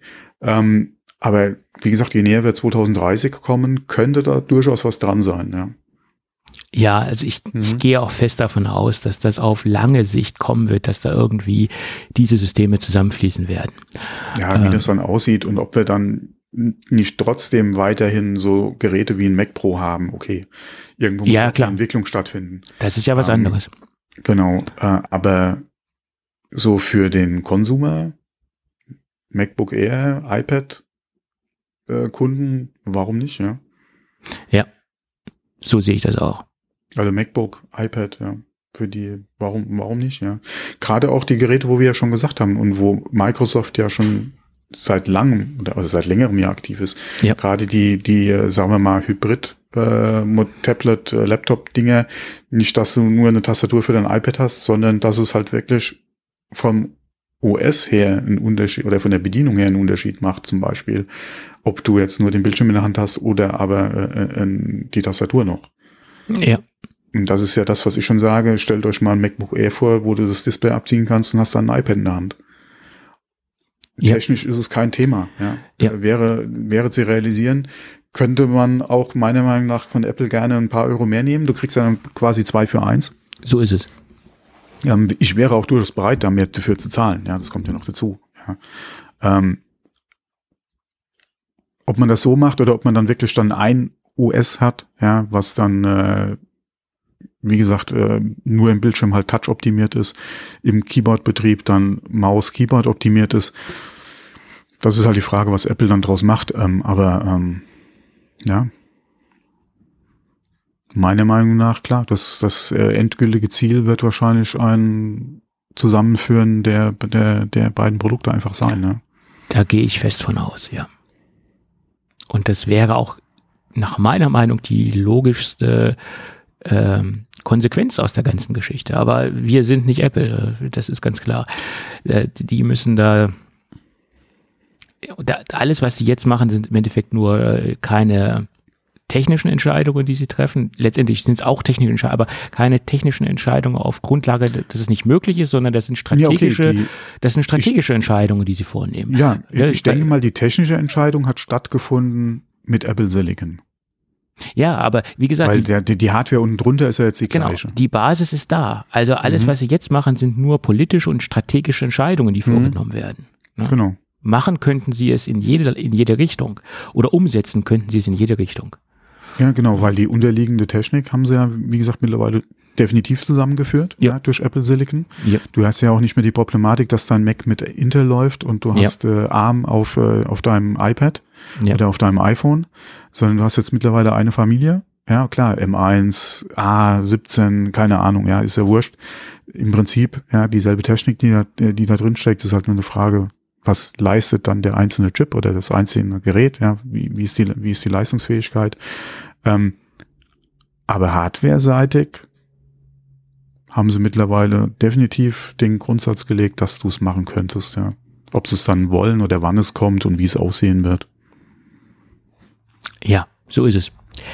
Das liegt, das weiß ganz allein Apple. Ja. So. Jetzt kommen wir zum Elefanten im Raum, wie man so schön sagt, was diese Woche ja so richtig, äh, nach meiner Meinung, durch die Apple-Bubble getrieben worden ist. Seit ganz langer Zeit hat man mal wieder ganz konkrete Informationen bekommen und auch eine große Flut an Informationen oder an Gerüchten, ob das jetzt Informationen, ne, sind, äh, Informationen, die auf Gerüchte basieren, sagen wir es mal so, ob das jetzt wirklich stimmt, was da herausgehauen worden ist, das ist mal ganz, ganz fraglich. Obwohl, wenn man sich diese Gerüchte anschaut, sind es nach meiner Meinung auch etwas realistischere ähm, Gerüchte, als wir in den vergangenen Jahren und Monaten gehört haben. Und es geht mal wieder um das Apple Car. Und da hat Bloomberg berichtet, dass erstmal das, das komplette autonome Fahren komplett über Bord geworfen wurde und dass sie das angeblich komplett verworfen haben zum aktuellen Zeitpunkt auch und auch zum angestrebten Release-Termin. Äh, sicherlich haben sie ja. es nicht aus der Entwicklung gestrichen, aber sie haben es wohl angeblich zum Release-Termin ja, des ja. Apple Cars gestrichen. Also, also was ja auch, was auch wirklich Sinn macht, ja, Entschuldigung, wenn ich dich unterbreche, weil das ja. mal, wenn man mal guckt, wie der Entwicklungsstand ist, wie lange schon generell Autofirmen und auch ja. Zulieferer an dem Thema arbeiten und wie weit wir jetzt wirklich sind und wie weit weg wir vor allem von dem Thema noch sind. Richtig. Selbst Apple, ja, kriegt das in dem Zeitraum mit den Ressourcen, die sie ha haben, nicht hin, ja. ähm, da eine wirklich 100% funktionierende Lösung zu erarbeiten. Ähm, Gerade wenn man auch mal, und da muss ich jetzt auch wieder Elon Musk ansprechen und Tesla mit den Versprechungen, die er vor Jahren schon gemacht hat in Bezug auf autonomes Fahren ja. und wann wir die Stufe dann letztendlich erreicht haben und wann es von Apple, von Tesla, von Apple sage ich schon, von Tesla geschippt wird. Und da sind wir auch noch so lange weg. Ja.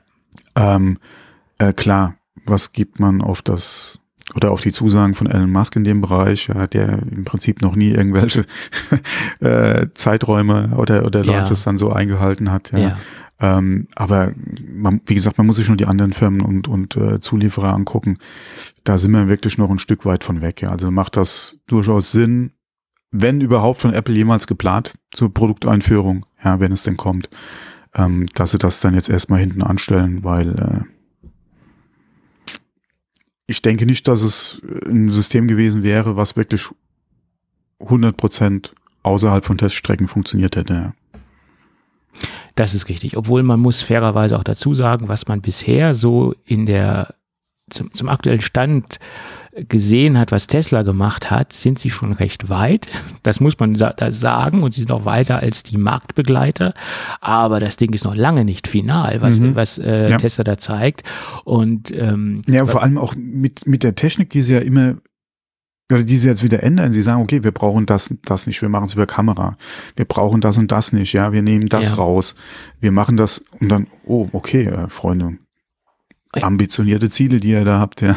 Und dann kommt ja auch noch dazu, so ein System äh, weltweit zu lokalisieren, ist natürlich mhm. wesentlich komplexer, ja. äh, als man das annimmt, weil es allein schon die die Schilderkennung. Zum Beispiel. Jedes ja. Land hat andere Schilder, obwohl, na, das hat man ja mittlerweile auch schon mit vielen. Ähm, relativ gut im Griff. Nicht? Relativ gut im Griff. Und es gibt ja, ja auch schon klassische, in Anführungsstrichen, man, man redet ja mittlerweile schon von klassischen Assistenzsystemen. So weit hat sich ja auch ja, schon so, ja, genau. Mhm. etabliert im, im normalen mhm. Assistenzsystem. Ja, guck mal an, was du heute schon in Kleinwagen kriegst. Da ja. gibt's ja auch schon also Schilderkennung. serienmäßig. Ja, ja, ja, da gibt's ja auch schon Schilderkennung, aber nicht in dem Umfang, dass sie wirklich auf ein autonomes ähm, mhm. System zurückgreifen können oder auf, äh, dass es für autonomes Fahren geeignet ist. Also von daher ist es halt so, dass es sehr, sehr komplex ist und auch die Zulassungsbedingungen, wie ich eben schon sagte, in verschiedenen Ländern ja eine ganz unterschiedlich sind. Ne? Also in Deutschland ist da ganz anders als äh, Amerika oder auch äh, selbst Frankreich hat da ganz andere Bedingungen.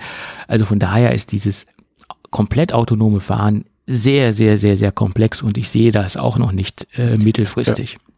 Alleine schon das Thema Zulassungen in Deutschland. Guck mal doch, äh, ja. welche Systeme man schon gesehen hat vor zwei, drei Jahren, was alleine äh, zum Beispiel das Thema Navigation betrifft, Projizieren von äh, Fahrhinweisen äh, etc. auf die Straße zum Beispiel.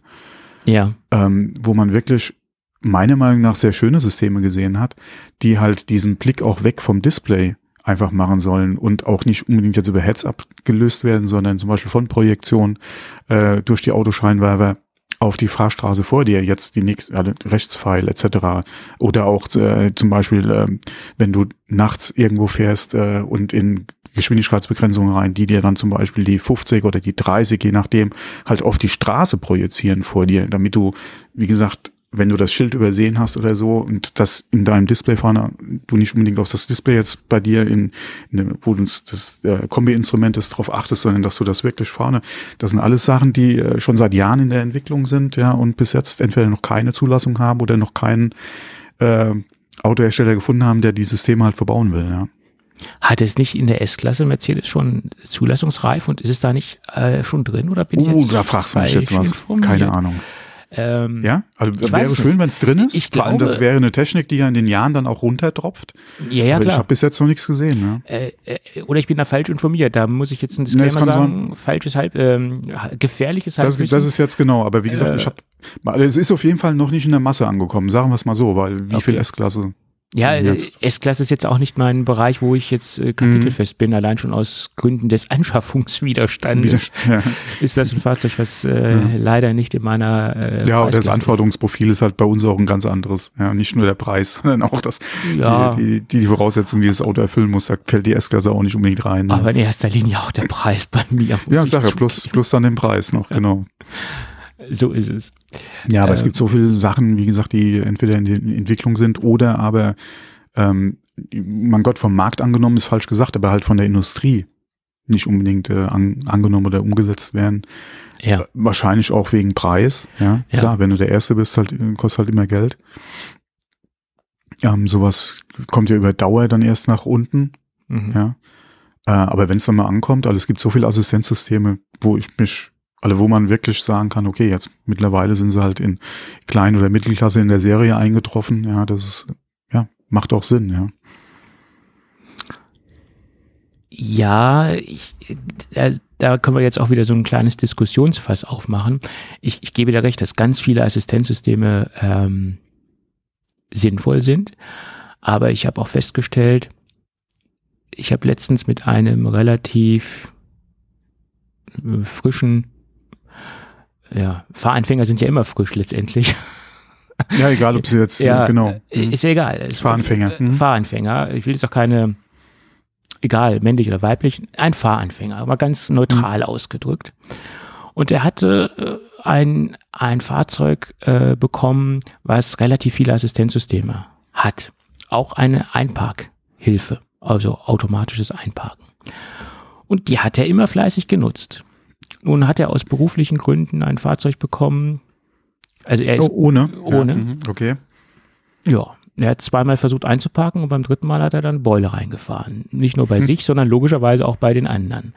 Und Ja. ähm, wenn du keine Routine hast im Selbsteinparken, das will ich jetzt gar nicht als negativ, doch, ich will es als negativ Nee, bewerten, weil du lernst nicht mehr komplett das ganze Spektrum des Autofahrens. Du verlässt dich von Anfang an auf deine Auch zu viel. Technik, ja. Mhm. Aber das ist jetzt nicht nur beim Autofahren so, das ist generell so. Genauso, dass die Kompetenz des Kartenlesens, das fällt ja auch weg. Du setzt dich rein, machst dein Navi, Navi, an ja. Mhm. und fährst. Äh, da gibt es so viele Dinge, die glücklicherweise die Assistenzsysteme dir abnehmen, aber du auch in deinen Kompetenzen äh, eingeschnitten bist oder die gar nicht mehr lernst.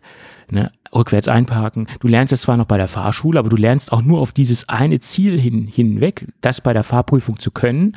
Und danach, äh, wenn du jetzt ganz moderne Autos hast, dann pflegst du ja gar nicht mehr deine Kompetenzen oder, oder schärfst deine, deine fahrerischen Leistungen.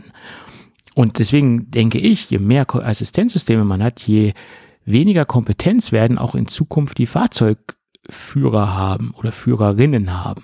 Das ist meine Meinung. Je weniger Die- die komplex das Gefahr- Auto ja, ist, je mehr ist Gefahr ja auch der besteht. Fahrer ge ge gefragt. Ne? Also ich, ich sag mal, Ja, genauso wie blind äh, verlässt du dich auf die Anzeige von deinem System, äh, dass halt der oder niemand im toten Winkel ist. Ja, Schulterblick ist da eine genau. zum Beispiel. Ne? Also, Ja, wobei ich auch sagen muss, dass ich habe ja bei mir im Auto auch dieses automatische Einparken. Ich habe es noch nie benutzt, weil ich, mein Gott, ich mache es schon immer im Prinzip selbst, ja, das Einparken und weiß gar nicht, inwieweit ich dem System vertraue. Oder wie gesagt, ich vertraue ihm eigentlich nicht. Deswegen habe ich es auch noch nie benutzt, weil Das ich es selbst halt auch kann. Ja, Wie genau. gesagt, was ich vermissen würde, ist garantiert die Rückfahrkamera. genau, das wollte ich gerade sagen. Rückfahrkamera Das, ja. ist natürlich eine wahnsinnige Hilfe und in Ja. Kombination mit den Parkassistenten, den, den Piepser, ist es natürlich eine Mhm. wahnsinnig tolle Geschichte. Gebe Ja. ich zu. Äh, und das ist ein, eine Komponente, die ich auch beim, bei meinem aktuellen Fahrzeug nicht mehr missen will. Ne? Und was das, noch, ist, das ist aber auch stark vom Fahrzeug noch abhängig. Zum Beispiel bei mir, die Sicht nach vorne ist auch sehr schlecht, wenn du irgendwie nach vorne einparken musst. Ja. Ähm, sei es entweder ein Fahrzeug oder, oder äh, auch gerade eine Wand oder so, oder du bist im Parkhaus unterwegs. Wie gesagt, da bin ich auch froh, dass ich die, äh, die, die Piepse halt nach vorne habe, weil das auch sehr viel hilft. Ähm, aber gerade alles, was Rückwärtsfahren und äh, auch rückwärts einparken betrifft, alle ohne Kamera äh, hätte, wie gesagt, müsste ich jetzt auch ein bisschen mehr kurbeln vielleicht oder nochmal ansetzen, weil die hilft schon viel. Ja. Aber ich bin ja schon auch geil. in Anführungsstrichen so ähm, so bekloppt, sage ich jetzt mal, wenn ich ein Fahrzeug neu habe, dann fahre ich auf einen großen Parkplatz, der leer ist, oder auf mhm. einen Schützenplatz. In Göttingen haben wir einen mhm. Schützenplatz, der ist zugänglich, äh, auch äh, wenn, also ganz normal zugänglich. Dann nehme ich mir ein paar Pylonen mit und stelle mhm. alle Parkassistenzsysteme aus und versuche, das Fahrzeug kennenzulernen, einzuparken, ein Gefühl für das Fahrzeug zu haben, das ja, Bauchgefühl ne, zu bekommen für das Fahrzeug. Vor Weil, allem auch, äh, wenn gerade mit mit der Rundumsicht, ja, wo sehe ich den noch, wo sehe ich ihn nicht, ja, wo ja. Mhm. ja, oder auch mal wirklich ohne Kamera das Fahrzeug einzuparken. Genau. Ne? Das, Wie weit das, bin ich dann auch wirklich ja. weg davon und so, ja. Weil wenn ich ist, nicht mehr sehe und so, ja. Es, es gibt ja auch ein sicheres Gefühl, wenn du dein Fahrzeug einfach kennst. Ne? Mhm. Das ist so.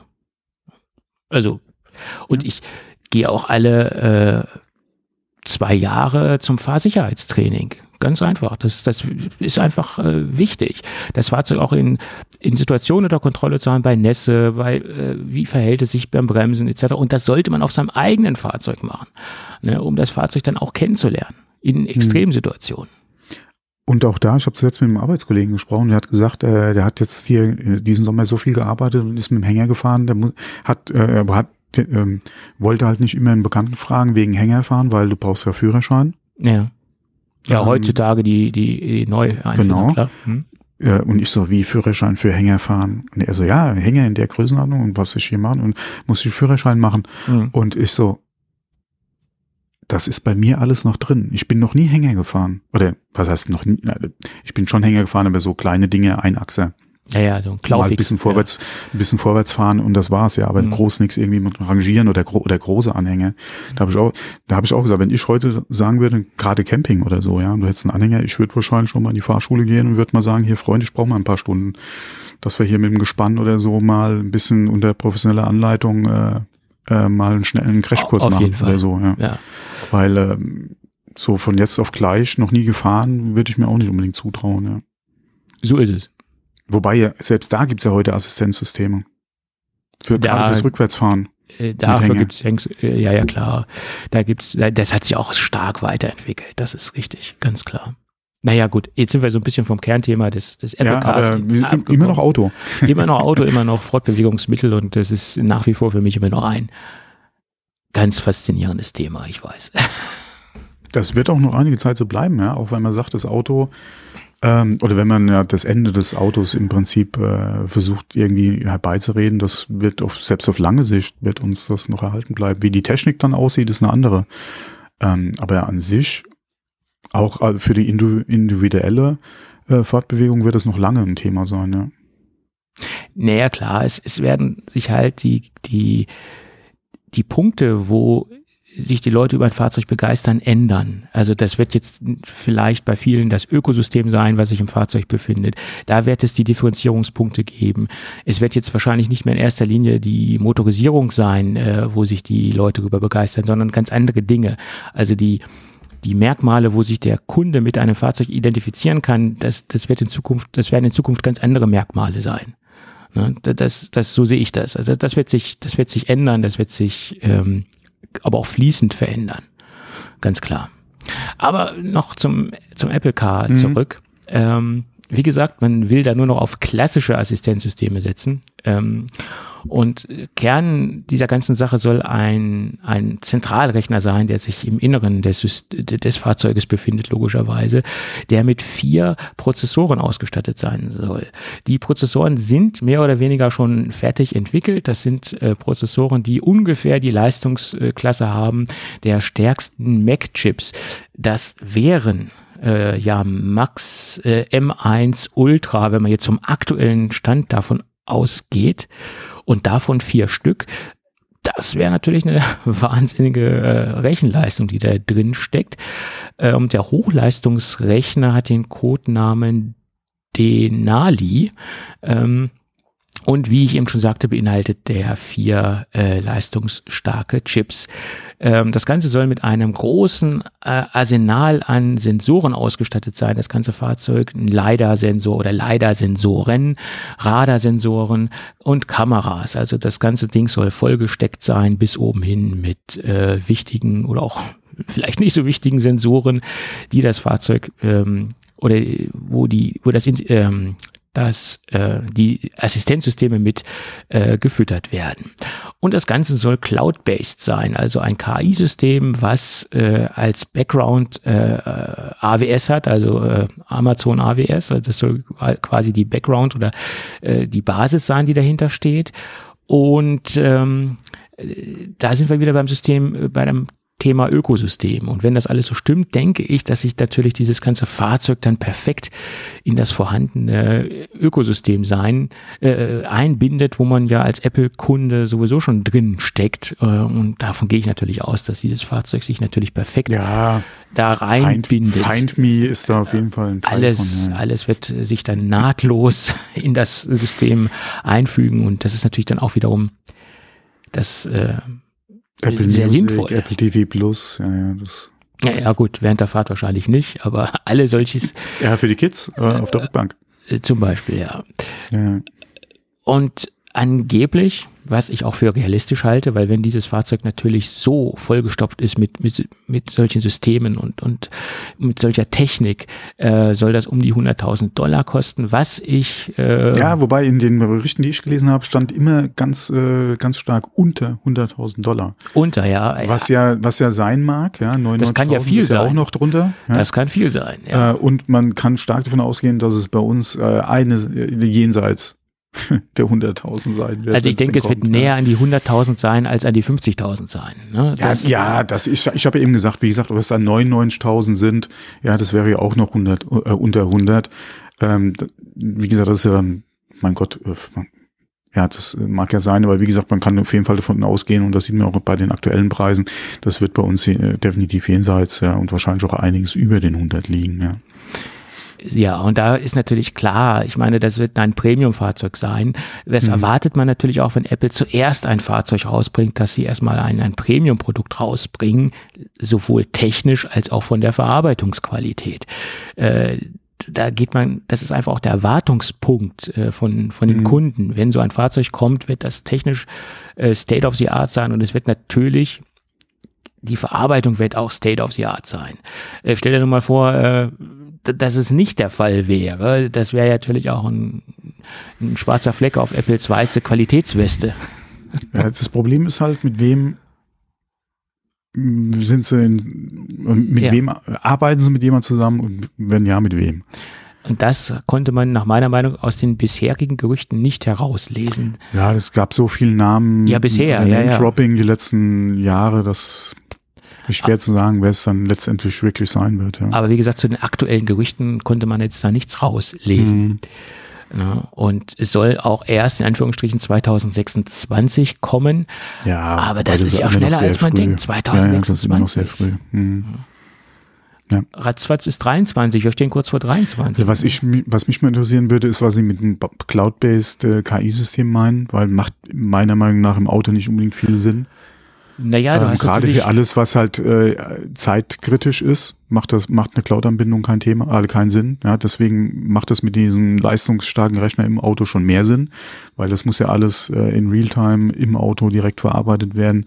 Cloud eigentlich höchstens für die ganzen Serviceanbindungen.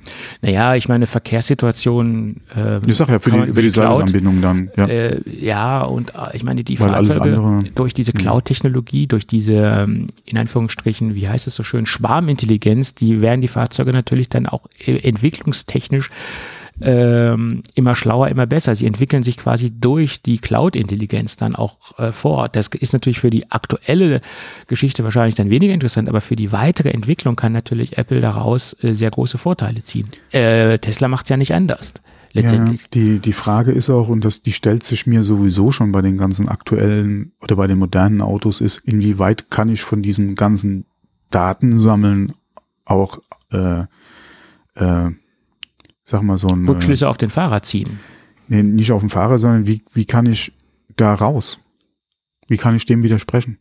Äh, ich glaube, das ist bei solchen, also bei solcher Art von Fahrzeugen kaum noch möglich.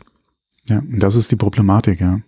Weil egal was, was der Hersteller sagt, ja, was mit den Daten passiert oder wo sie nicht gespeichert werden oder Ja. an wen sie nicht gehen können, ähm, und dann äh, machen sie vielleicht doch eine Abfrage bei BMW und die sagen, hier hast du die GPS-Daten. Ja. Aber da äh, vertraue ich Apple derzeit äh, mehr als zum Beispiel Tesla. Als äh, direkten. Oh, ja, das ist Vergleich. auch so eine Sache. Äh, wer war das? Der waren das nicht auch die Bayern, die an die Kamerabilder von den Tesla-Fahrzeugen ran wollten? Ja, wenn da wollten- die, wenn ja, die Kamera ja. doch eh schon die ganze Zeit läuft, können sie doch auch bitte. Aber so, was man bisher gehört hat, dass Tesla da relativ äh, freigebig ist mit den raus äh, mit den Rausgeben von Ja, Daten. wie gesagt, und das ist ja das, was ich meine. Das kann nicht sein. Das, und, und da vertraue nicht ich, sein. da vertraue ich zum jetzigen Zeitpunkt Apple wesentlich mehr als allen anderen vor allem, Herstellern. Wie gesagt, vor allem, wenn das wirklich eine Cloud-Anbindung ist. Und wir haben Ja. jetzt gerade die Info gehabt mit dem äh, Mit der End-to-End-Verschlüsselung, genau. Genau, gerade was auch die iCloud Backups betrifft und was halt alles in, enthalten ist in, in den Verschlüsseln in Zukunft. Ähm, da muss ich mich nochmal genauer einlesen, aber das klingt auf jeden Fall alles schon mal sehr gut. Vor allem äh, die Aufschreie unter anderem des FBI ist Ja, ja. sehr gut. Und wenn die Das aufschreien, macht ja Hoffnung. wenn die aufschreien, ist es immer ein sehr Genau. gutes Zeichen, dass es, Genau. äh, dass es eine gute Und, äh, Entscheidung ist. Ja, und da war ja auch gleich äh, so, wie wir, äh, wie, wie haben sie gesagt in dem Artikel? Da ging's, äh, da kamen halt die ganzen äh, äh, oder die Kommentare hier aus äh, von so Sicherheitsfirmen, Beratern und, und Gruppierungen. Ja, guter Schritt und lang, ist auch Zeit, weil iCloud bis Backup ist jetzt unverschlüsselt und ähm, das FBI hatte in dem Statement auch nur gesagt, äh, so wie das Recht auf Privatsphäre muss auch ein Recht auf den Zugang zu, ah, also in Bezug auf Strafverfolgung sowas gegeben sein. Und ich so, ja, da fängt die Diskussion wieder an, ja. Ja, so ist es. Naja. Also sind, da ist das FBI nicht alleine, ja. Ist, da, da rufen ja alle anderen auch danach. Mhm. Ja, Ähm, nee, aber wie gesagt, da macht das auf jeden Fall auch Sinn, weil das dann auch da, ja, äh, die Daten entsprechend verschlüsselt in die Cloud kommen, weil, ähm, ja, das sind meine Daten, ja. ja. So ist es. Nein, Das das Einzige, was wirklich funktionieren muss, ist in der Notsituation, ich habe einen Unfall, das System löst aus, hau die Daten raus, damit der Krankenwagen kommt, ja. Aber alles So andere. ist es. Nein, ich meine, solche, das Aufzeichnen von solchen Fahrerdaten im Allgemeinen, auch wenn du keinen Unfall hast, etc., ist natürlich auch, wirkt natürlich bei Versicherungen auch Begehrlichkeiten. Um Ja, einstufen zu können, ist das jetzt ein passiv sicherer Fahrer oder ist es ein Risikofahrer, der immer am Limit fährt? Äh, Das weckt natürlich sehr, sehr viel Begehrlichkeiten, ähm, um, Es gibt ja seit Jahren ja auch die Angebote von Versicherungen mit der Blackbox im Auto, genau. Um Ja. die Tarife günstiger zu machen. Äh, nein, danke. Ja, auch, ich meine, ich, ich würde von mir behaupten, Also ich bin jetzt kein Raser. Nein, ja, ich würde gesagt, von mir behaupten, dass ich ein sehr ähm, vorausschauender, sicherer Mhm, Fahrer mhm. bin. Aber trotzdem ähm, Mhm. möchte ich nicht da eine Überwachung im, im Auto haben. Genau. Weil es kann ja mal sein, dass ich aus irgendwelchen Gründen so richtig äh, mich äh, negativ im Verkehr verhalten muss. Ja? Und wenn das dann auf der Blackbox ist, ich weiß natürlich nicht, ob dieser eine Peak, der dann mal auftaucht, Mhm, wirklich dann schon genau. relevant das ist. Dann, ja, ja. Äh, aber ich weiß ja nicht, wie das mit einbezogen wird. Ja? Das Keine Ahnung. wird dir dann aufs Brot geschmiert. Dass ich aus irgendwelchen Gründen in einer Notsituation Hier, vor zwei Jahren hast du mal ins Krankenhaus fahren muss und dann mal richtig Genau. äh, drauftreten muss, etc. Ja, und Ja, egal warum, ja. ja, Wie gesagt, vor, vor gefühlt 100 Jahren hast du mal irgendwie eine Geschwindigkeitsbegrenzung übergangen genau, und dann, genau. So ist es. So, dann haben wir das, den Elefanten auch bearbeitet. Mal gucken, ob, ob 2026 der Elefant dann auch kommen wird. Und äh, auch wenn diese äh, Gerüchte relativ realistisch klingen, heißt es noch lange nicht, dass das Fahrzeug kommen wird. Bis 2026 kann Apple das erneut streichen, kann Apple personelle ja, genau. Umstellungen vornehmen, was da alles schon personell vorgenommen worden ist. Mhm. Jetzt muss es ja der Kevin Lynch äh, wurde ja in, in den Bereich reinge, rein befördert. Äh, äh, der kam ja früher aus dem Bereich Apple Watch, jetzt ist er im Bereich äh, Apple Car tätig oder Project Titan etc. Was da alles so passiert ist, Apple Car technisch, äh, was sie dazu gekauft haben an Personal oder äh, von Autoherstellern wieder entlassen haben oder die wieder freiwillig weggegangen sind. Mhm. Ähm, das ist so ein dynamisches ähm, äh, Verhalten derzeit oder schon seit langer Zeit, dass das, denke ich, auch nicht genau zu berechnen ist, was da kommen wird. Es ist unberechenbar derzeit, nach meiner Meinung. Für uns Außenstehende sowieso. Gut, Tja, und im Moment, äh, wo jetzt mal äh, einen harten Break zum, zum nächsten kleinen Thema. Apple scheint ein Versprechen äh, zu brechen, auch wenn wir diese Thematik schon seit Monaten immer wieder anschneiden. Ich gehe mal davon aus, dass wir dieses Jahr auch nicht in der Vorstellung kein Mac Pro mehr sehen werden. Ja, mittlerweile Dezember, also. Er ist durch. Sieht ne? schlecht aus. Es ist durch. Da, da fragt man sich nur, was sind es für Probleme, warum Apple dieses Versprechen äh, brechen muss. Ich glaube nicht, dass sie das gerne machen, äh, um dieses Zwei-Jahres-Ziel zu reißen. Mhm. Also sie haben ja gesagt, zwei Jahre, äh, dann haben wir den äh, den Umzug vollzogen äh, zum Silicon äh, komplett auf, auf allen äh, Bereichen, auf alle Bereiche und äh, das haben sie ja jetzt nicht geschafft. Nicht nur, dass der Mac Pro nicht komplett umgezogen worden ist, sondern es gibt ja immer noch ähm, Mac Minis mit M1, äh, mit, äh, nicht mit, mit M1, Intel. äh, mit Intel-Chips zu kaufen. Mhm. Die sind ja auch noch nicht komplett rausgeflogen, obwohl man könnte sagen, dass sie zumindest im Teilbereich, also im Einstiegs-Silicon äh, äh, Mac Mini-Bereich umgezogen sind, aber noch nicht komplett. Ja, also äh, da fragt man sich, wo gibt's die Probleme äh, beim Mac Pro? Ist es, ist es das generelle Ja, wahrscheinlich Konzept? haben sie zu, zu oft unseren Podcast gehört. Ich glaube nicht. Zumindest. Weil äh, wir ja auch immer sagen, hier das, das und das und es darf zum Beispiel kein aufgebohrter oder kein größerer Mac Studio werden, etc. Und dann haben sie gesagt, ja, wir müssen zurück ans Zeichenbrett, ja, wir müssen das alles nochmal ja, Klar, äh, ich weiß zwar, dass uns einige Apple-Mitarbeiter hören, aber leider nicht aus wirklich in Entscheidungen. aus, aus den entscheidenden Aus dem höheren Management, sondern nur aus dem mittleren Management, wenn es hochkommt. Ne? Das ist ja. äh, leider so. Immerhin. Immerhin, immerhin. immerhin. Äh, damit möchte ich jetzt natürlich nicht den, die Kollegen auf den Schlips treten, die uns hören. Das klang jetzt so ein bisschen negativ behaftet, aber das, das wollte ich damit jetzt nicht ausdrücken. Aber ich glaube nicht, dass uns Leute aus aus den Staaten hören. Das ist meistens aus aus Ja, da haben wir ja alleine schon, wenn du mal guckst. Die äh, Sprachbarriere. Dann, genau, ich wollte es gerade sagen. So ja. ist es. So ist ja? es. Aber wir doch noch anfangen, in Englisch zu podcasten. Wäre doch die Zielgruppe größer das kannst du gerne machen, aber das wird von meiner Seite aus nicht repräsentativ sein. Mein Englisch reicht dazu aus, um sich äh, vernünftig zu unterhalten. Um, sich, aber, um sich einen Burger bei McDonalds zu bestellen. Aber nicht, aber nicht für, eine Sendungs, äh, für ein sendungsfähiges Produkt. Da habe ich ja schon in okay. deutscher Sprache meine Probleme. Äh, oh, ja. Ja. ja. man muss sich auch hm. selbst einschätzen. Ah, können. wobei deutsche Sprache schwere Sprache. Ja. Das stelle ich immer wieder fest. Ähm, das ist korrekt. So, ja, äh, damit würde ich sagen, dass da hat Apple Probleme mit dem Mac Pro. Entweder ist es das, das Problem der, der Chips, äh, dass sie da nicht die Chips reinbekommen, die sie gerne drinne hätten. Sprich, drei Nanometer könnte da ein, ein Hemmnis sein. Oder auch das Problem der generellen Positionierung, wird es modular, wird es nicht modular, äh, wie wird es dann final aussehen, das Produkt, oder generell, sie wollen es modular machen und haben im Bereich der, des, des, des Modulaufbaus Probleme, das sind ja so viele Fragen, die da jetzt auftauchen. Hm. Und, und ich glaube, Sie wissen auch, wenn Sie das Ding vorstellen, das wird, ähm, das wird kritisch werden.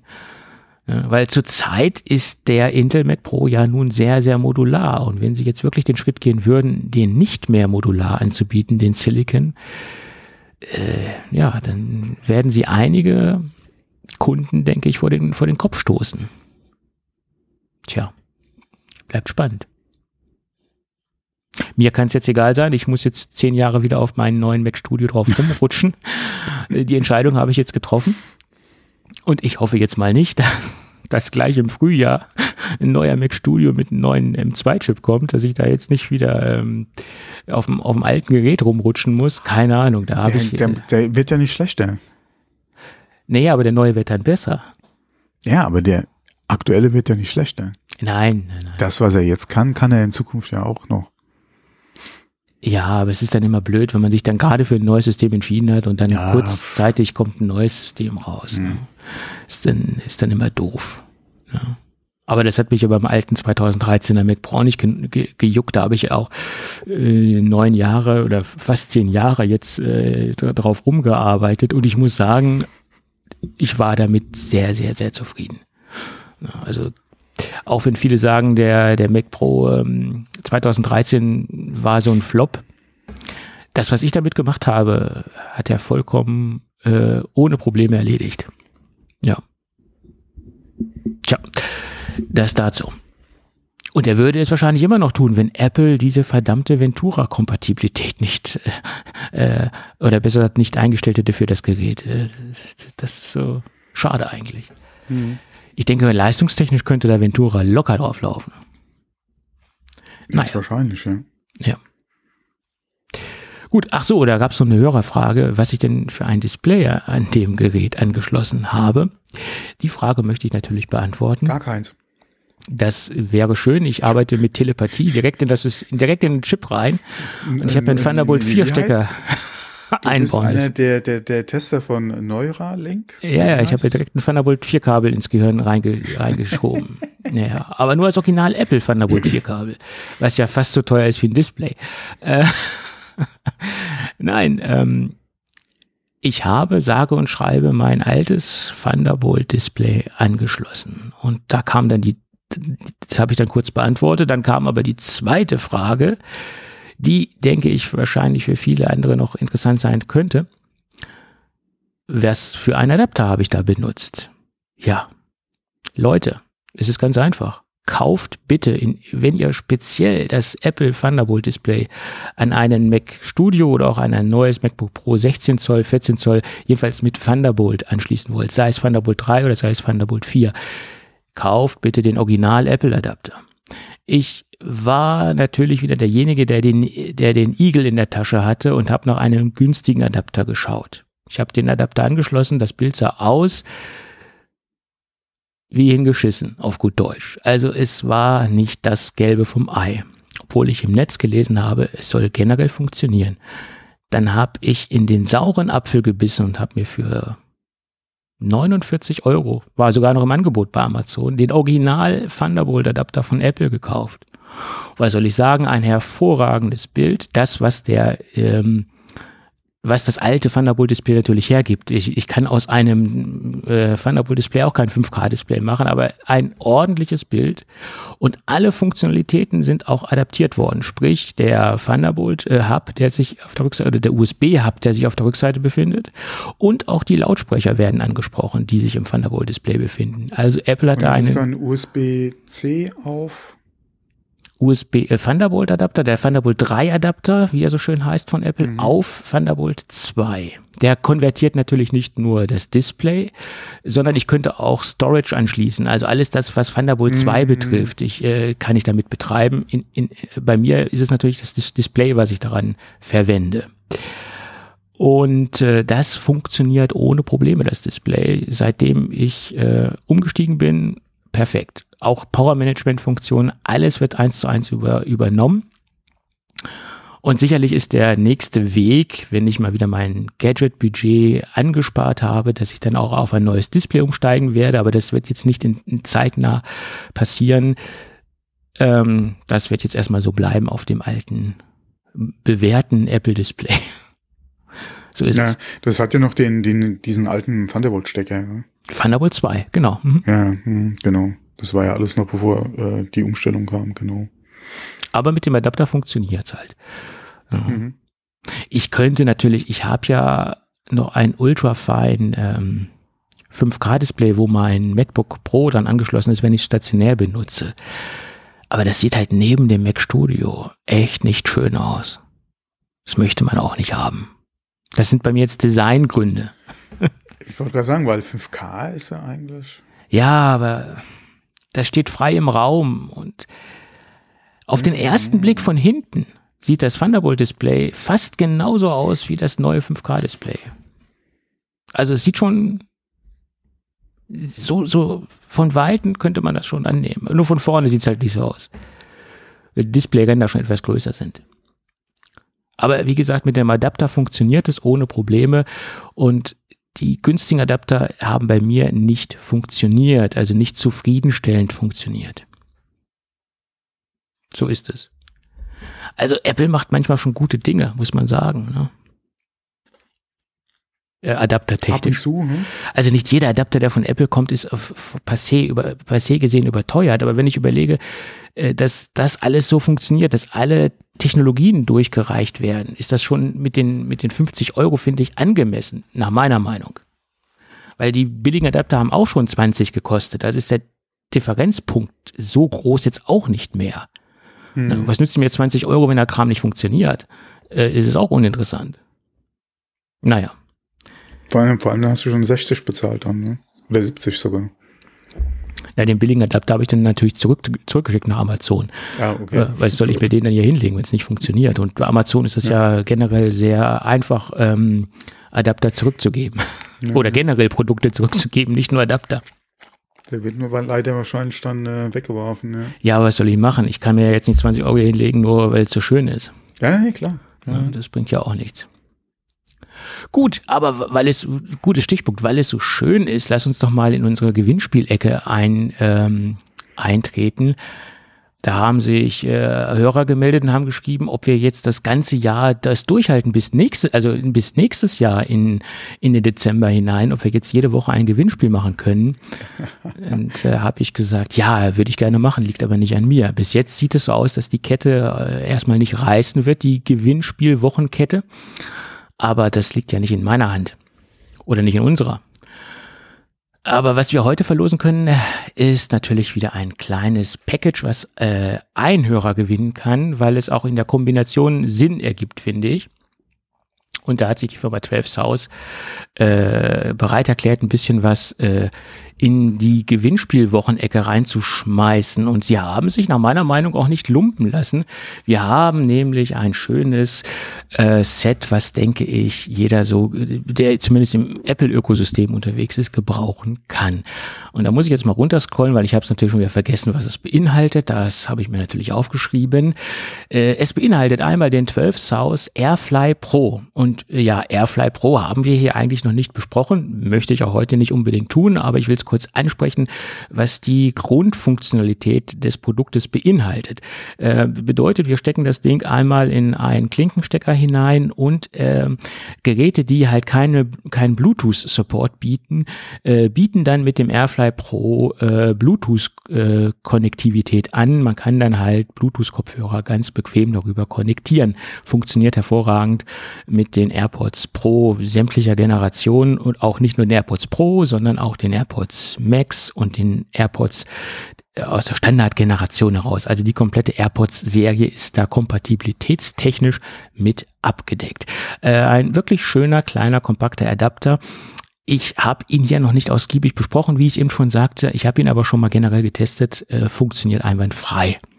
Ein sehr praktisches Produkt, gerade wenn man zum Beispiel im Flugzeug unterwegs ist. Äh, oder dort, wo man keinen Bluetooth-Support hat, aber einen Klinkenstecker äh, vor Ort hat.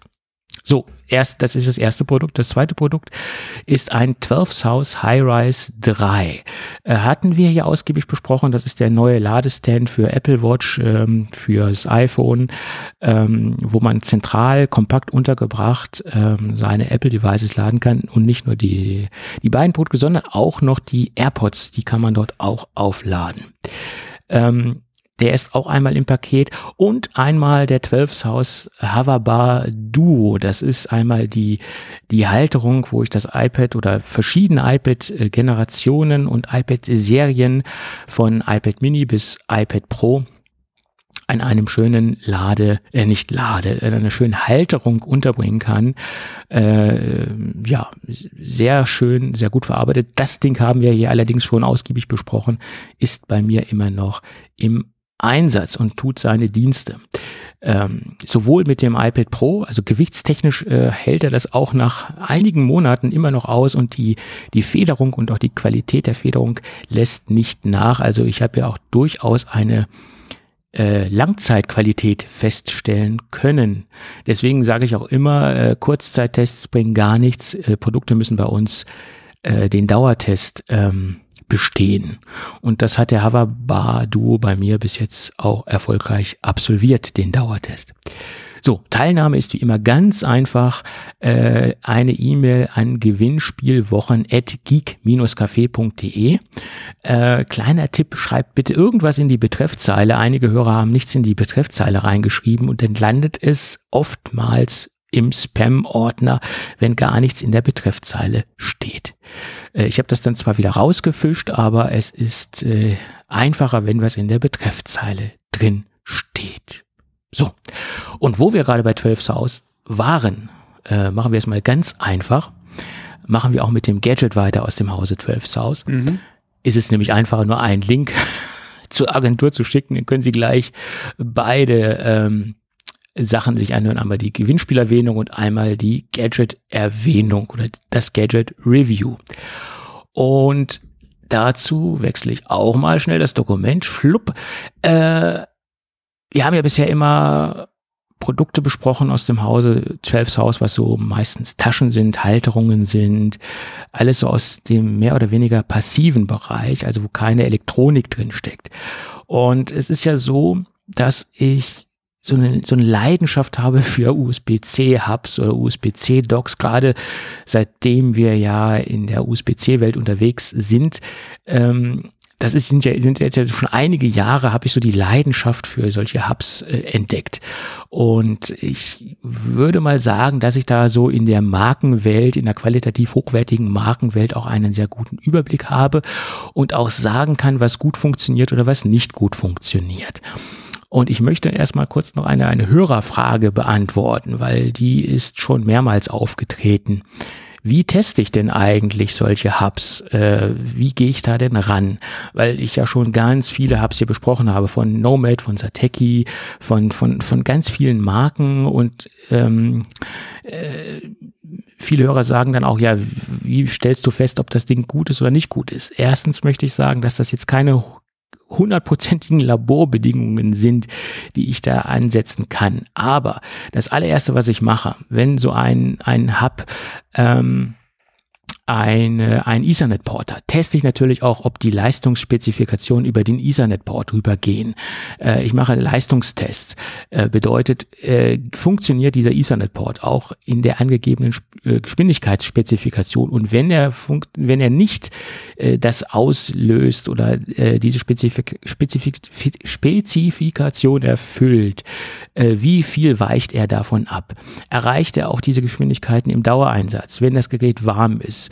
Äh, wird er sehr warm, wird er weniger warm. Also das sind die Tests, die ich für mich durchführe im Bereich der Ethernet-Konnektivität. Und ich denke, das ist auch ein ähm, ein Test, der sehr äh, alltagsnah ist, weil das ist ja auch, was derjenige im Alltag mit dem Produkt macht, wenn er äh, in, in, äh, damit ins Netz geht oder wenn er damit Daten transportiert oder wie gesagt nicht über WLAN geht, sondern über ein Kabel über eine kabelgebundene Netzwerkverbindung.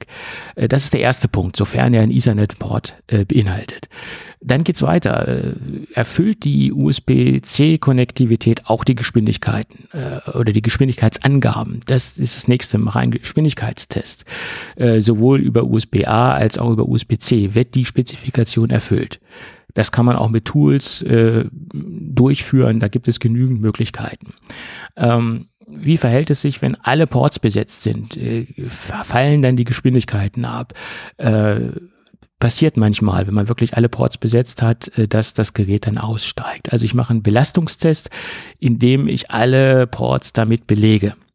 Der zweite Punkt ist, wenn das Gerät einen MicroSD-Kartenslot hat oder auch einen normalen Kartenslot hat, ich teste auch die Geschwindigkeiten, die angegebene Spezifikation ähm, erzielt. Dazu muss man natürlich auch Karten haben, die diese Spezifikation erfüllen. Nützt ja nichts, wenn ich mir eine URS-1-Karte da einbaue und es ist ein URS-2-Leser.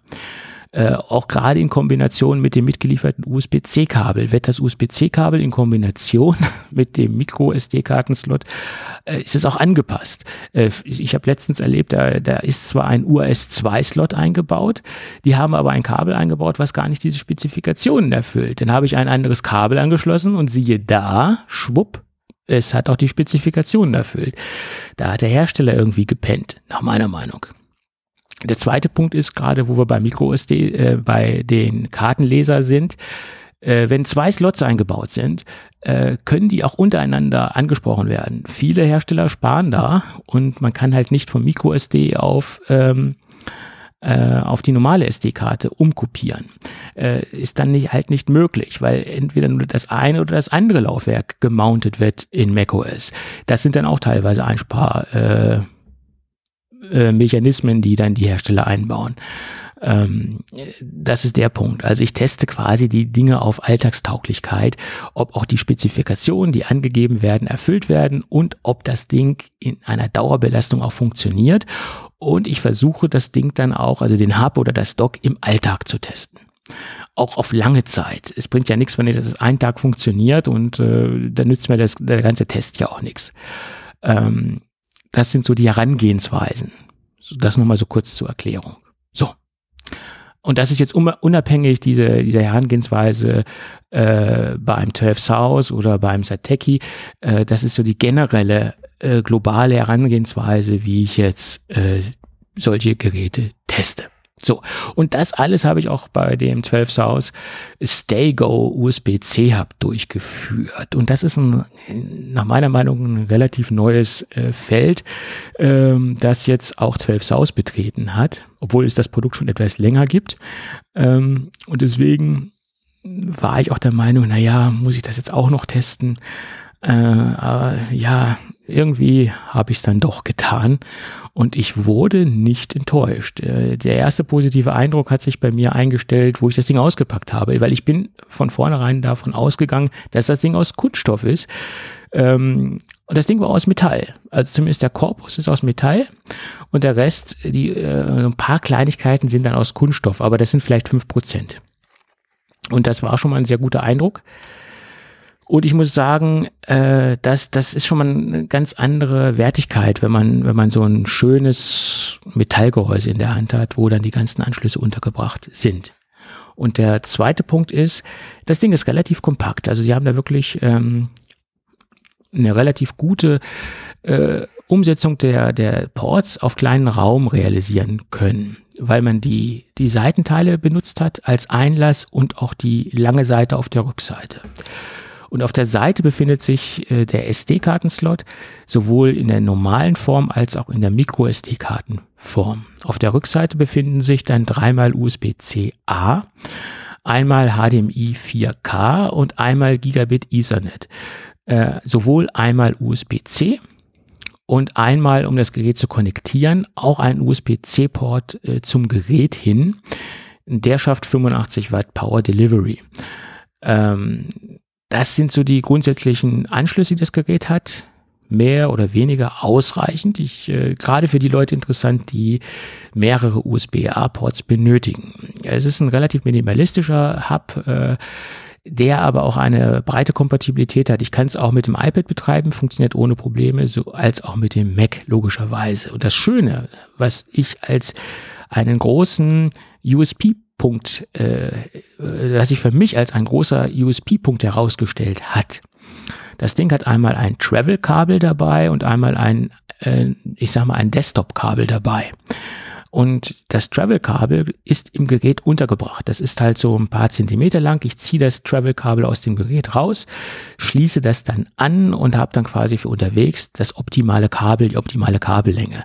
Und es ist alles kompakt im Gerät untergebracht. Das Kabel klickt auch in das Gehäuse ein. Es kann nicht rausrutschen. Und das Schöne ist, das Kabel ist nicht mit dem Gerät vergossen.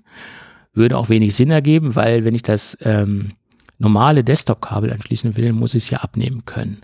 Und das normale Desktop-Kabel ist lang genug, um das jetzt als Schreibtisch-Dock, als Schreibtisch-Hub zu verwenden. Und das Schöne ist, es hat einen abgewinkelten Stecker, also ich kann auch das Kabel schön seitlich nach hinten führen. Kabelqualität ist hervorragend und ich habe ja quasi eine sehr, eine sehr schöne Kabellösung, äh, was ich so an einem äh, habe bisher noch nicht gesehen habe, dass das Kabel im Gerät untergebracht ist und nicht mit dem Gerät vergossen ist ist auch so nach meiner äh, Einschätzung ein, ein Nachhaltigkeitsfaktor. Weil oftmals hat man irgendwo einen Kabelbruch, gerade wenn man dieses Kabel oft mal knickt oder biegt und gerade auch an der Stelle, wo es vergossen ist. Das kann hier nicht passieren. Natürlich kann ein Kabelbruch passieren, aber wenn das im Kabel passiert, nehme ich einfach ein neues Kabel und der Hub an sich ist dennoch funktionsbereit. Also ich mag halt auch ähm, Hubs, wo man, wo die Kabel nicht vergossen sind. Das, das ist, äh, da hat, hat das Ding schon von vornherein bei mir schon ganz große Vorschusslorbeeren, sage ich mal. So und das Ding lief ähm, bei mir im Dauertest jetzt, in Anführungsstrichen im Dauertest, aber äh, im Bereich, wo ich so einen USB-C-Hub einsetze, jetzt gut fünf Wochen und es hat mich bisher nicht enttäuscht. Und alle Kriterien, die ich eben angeführt habe, hat es erfüllt. Also die Testkriterien, die ich eben angeführt habe, hat es erfüllt und alle Spezifikationen wurden auch ähm, erreicht. Ja, und äh, ja, ein runder, solider Hub. Ich würde sagen, bei mir in der Top 5 der USB-C-Hubs ähm, auf jeden Fall äh, mit äh, drin. Und er bewegt sich im oberen Ende in der Top 5. Also durchaus ein sehr, sehr solides Produkt. Und man muss halt auch immer schauen, wenn man sich einen USB-C-Hub anschafft, wofür braucht man ihn? Weil natürlich es gibt Hubs mit, äh, mit Schwerpunkt auf ähm, äh, also die, diese Art von Anschlüssen, also wo jetzt vielleicht weniger USB-A-Ports drinne sind, mehr USB-C-Port drin stecken. Also man muss sich halt für seine persönlichen Anwendungsfälle den optimalen Hub aussuchen, weil es gibt weniger Hubs, die wirklich alle Anschlüsse drin haben, gerade wenn man jetzt das Ding unterwegs betreiben will. Es gibt natürlich stationäre Möglichkeiten, äh, das sind dann aber klassische Desktop-Hubs und da kommt man in ganz andere Preisbereiche, da ist man so nah an den, an den 500 Euro dran, äh, aber die erfüllen dann auch ganz andere Spezifikationen.